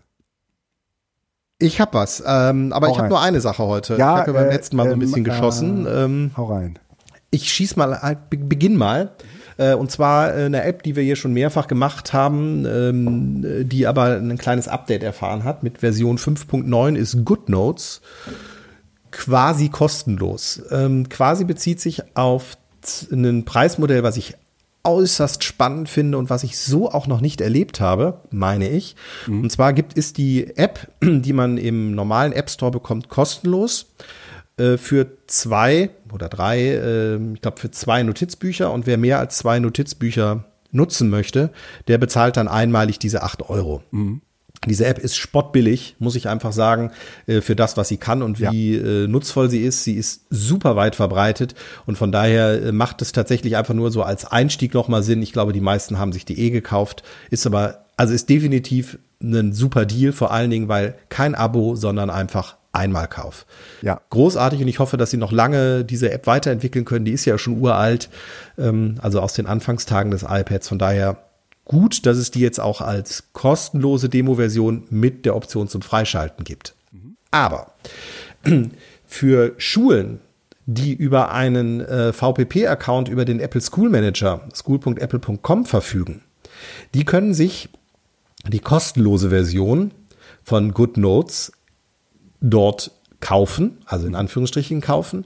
Und die beinhaltet tatsächlich die Freischaltung der Features, die in der normalen Version äh, 8 Euro kosten. Das heißt, für Bildungseinrichtungen mit einem VPP-Account äh, ist GoodNotes in Zukunft vollumfänglich kostenlos zu nutzen. Und das finde ich auch einen sehr coolen Deal, ähm, sodass auf den dienstlichen Geräten, die also über den VPP-Account eingebunden werden können, äh, die App einfach kostenlos installiert werden kann. Und ich würde darüber hinaus einfach jedem empfehlen, weil die 8 Euro wirklich gut investiertes Geld sind, sich das auch durchaus zu kaufen. Aber es, es gibt eben keine Notwendigkeit, es zweimal zu kaufen. Fürs dienstliche Gerät noch, beziehungsweise ähm, das irgendwie äh, über die Schule dann zu besorgen und die ganzen Schwierigkeiten, die das mit sich bringt. GoodNotes also in Schulen seit gestern kostenlos zu nutzen und äh, jeder, der es noch nicht kennt, jede, die es noch nicht kennt, sollte sich das mal anschauen. Ich nutze es sehr, sehr gerne und importiere die Notizen dann hinterher in meine Notizen-App, aber so zum Skribbeln und äh, Ich finde die auch toll. ja, während Ja. einfach es ist angenehm. Hat einfach mehr Features als die normale Notizen-App und äh, gliedert sich aber überall rein. Ja. Schöne Ablage, Ja. Texterkennung, man kann auch hinterher in den geschriebenen Texten suchen und so weiter. Also ist Ja. wirklich, Ja. Ja, So also äh, äh, sollte Apple kaufen und dazulegen. unsere Kinder nutzen es beide zu, So. äh, zu Hause und in der Schule und das hat im Prinzip äh, das äh, Heft abgelöst. Ne?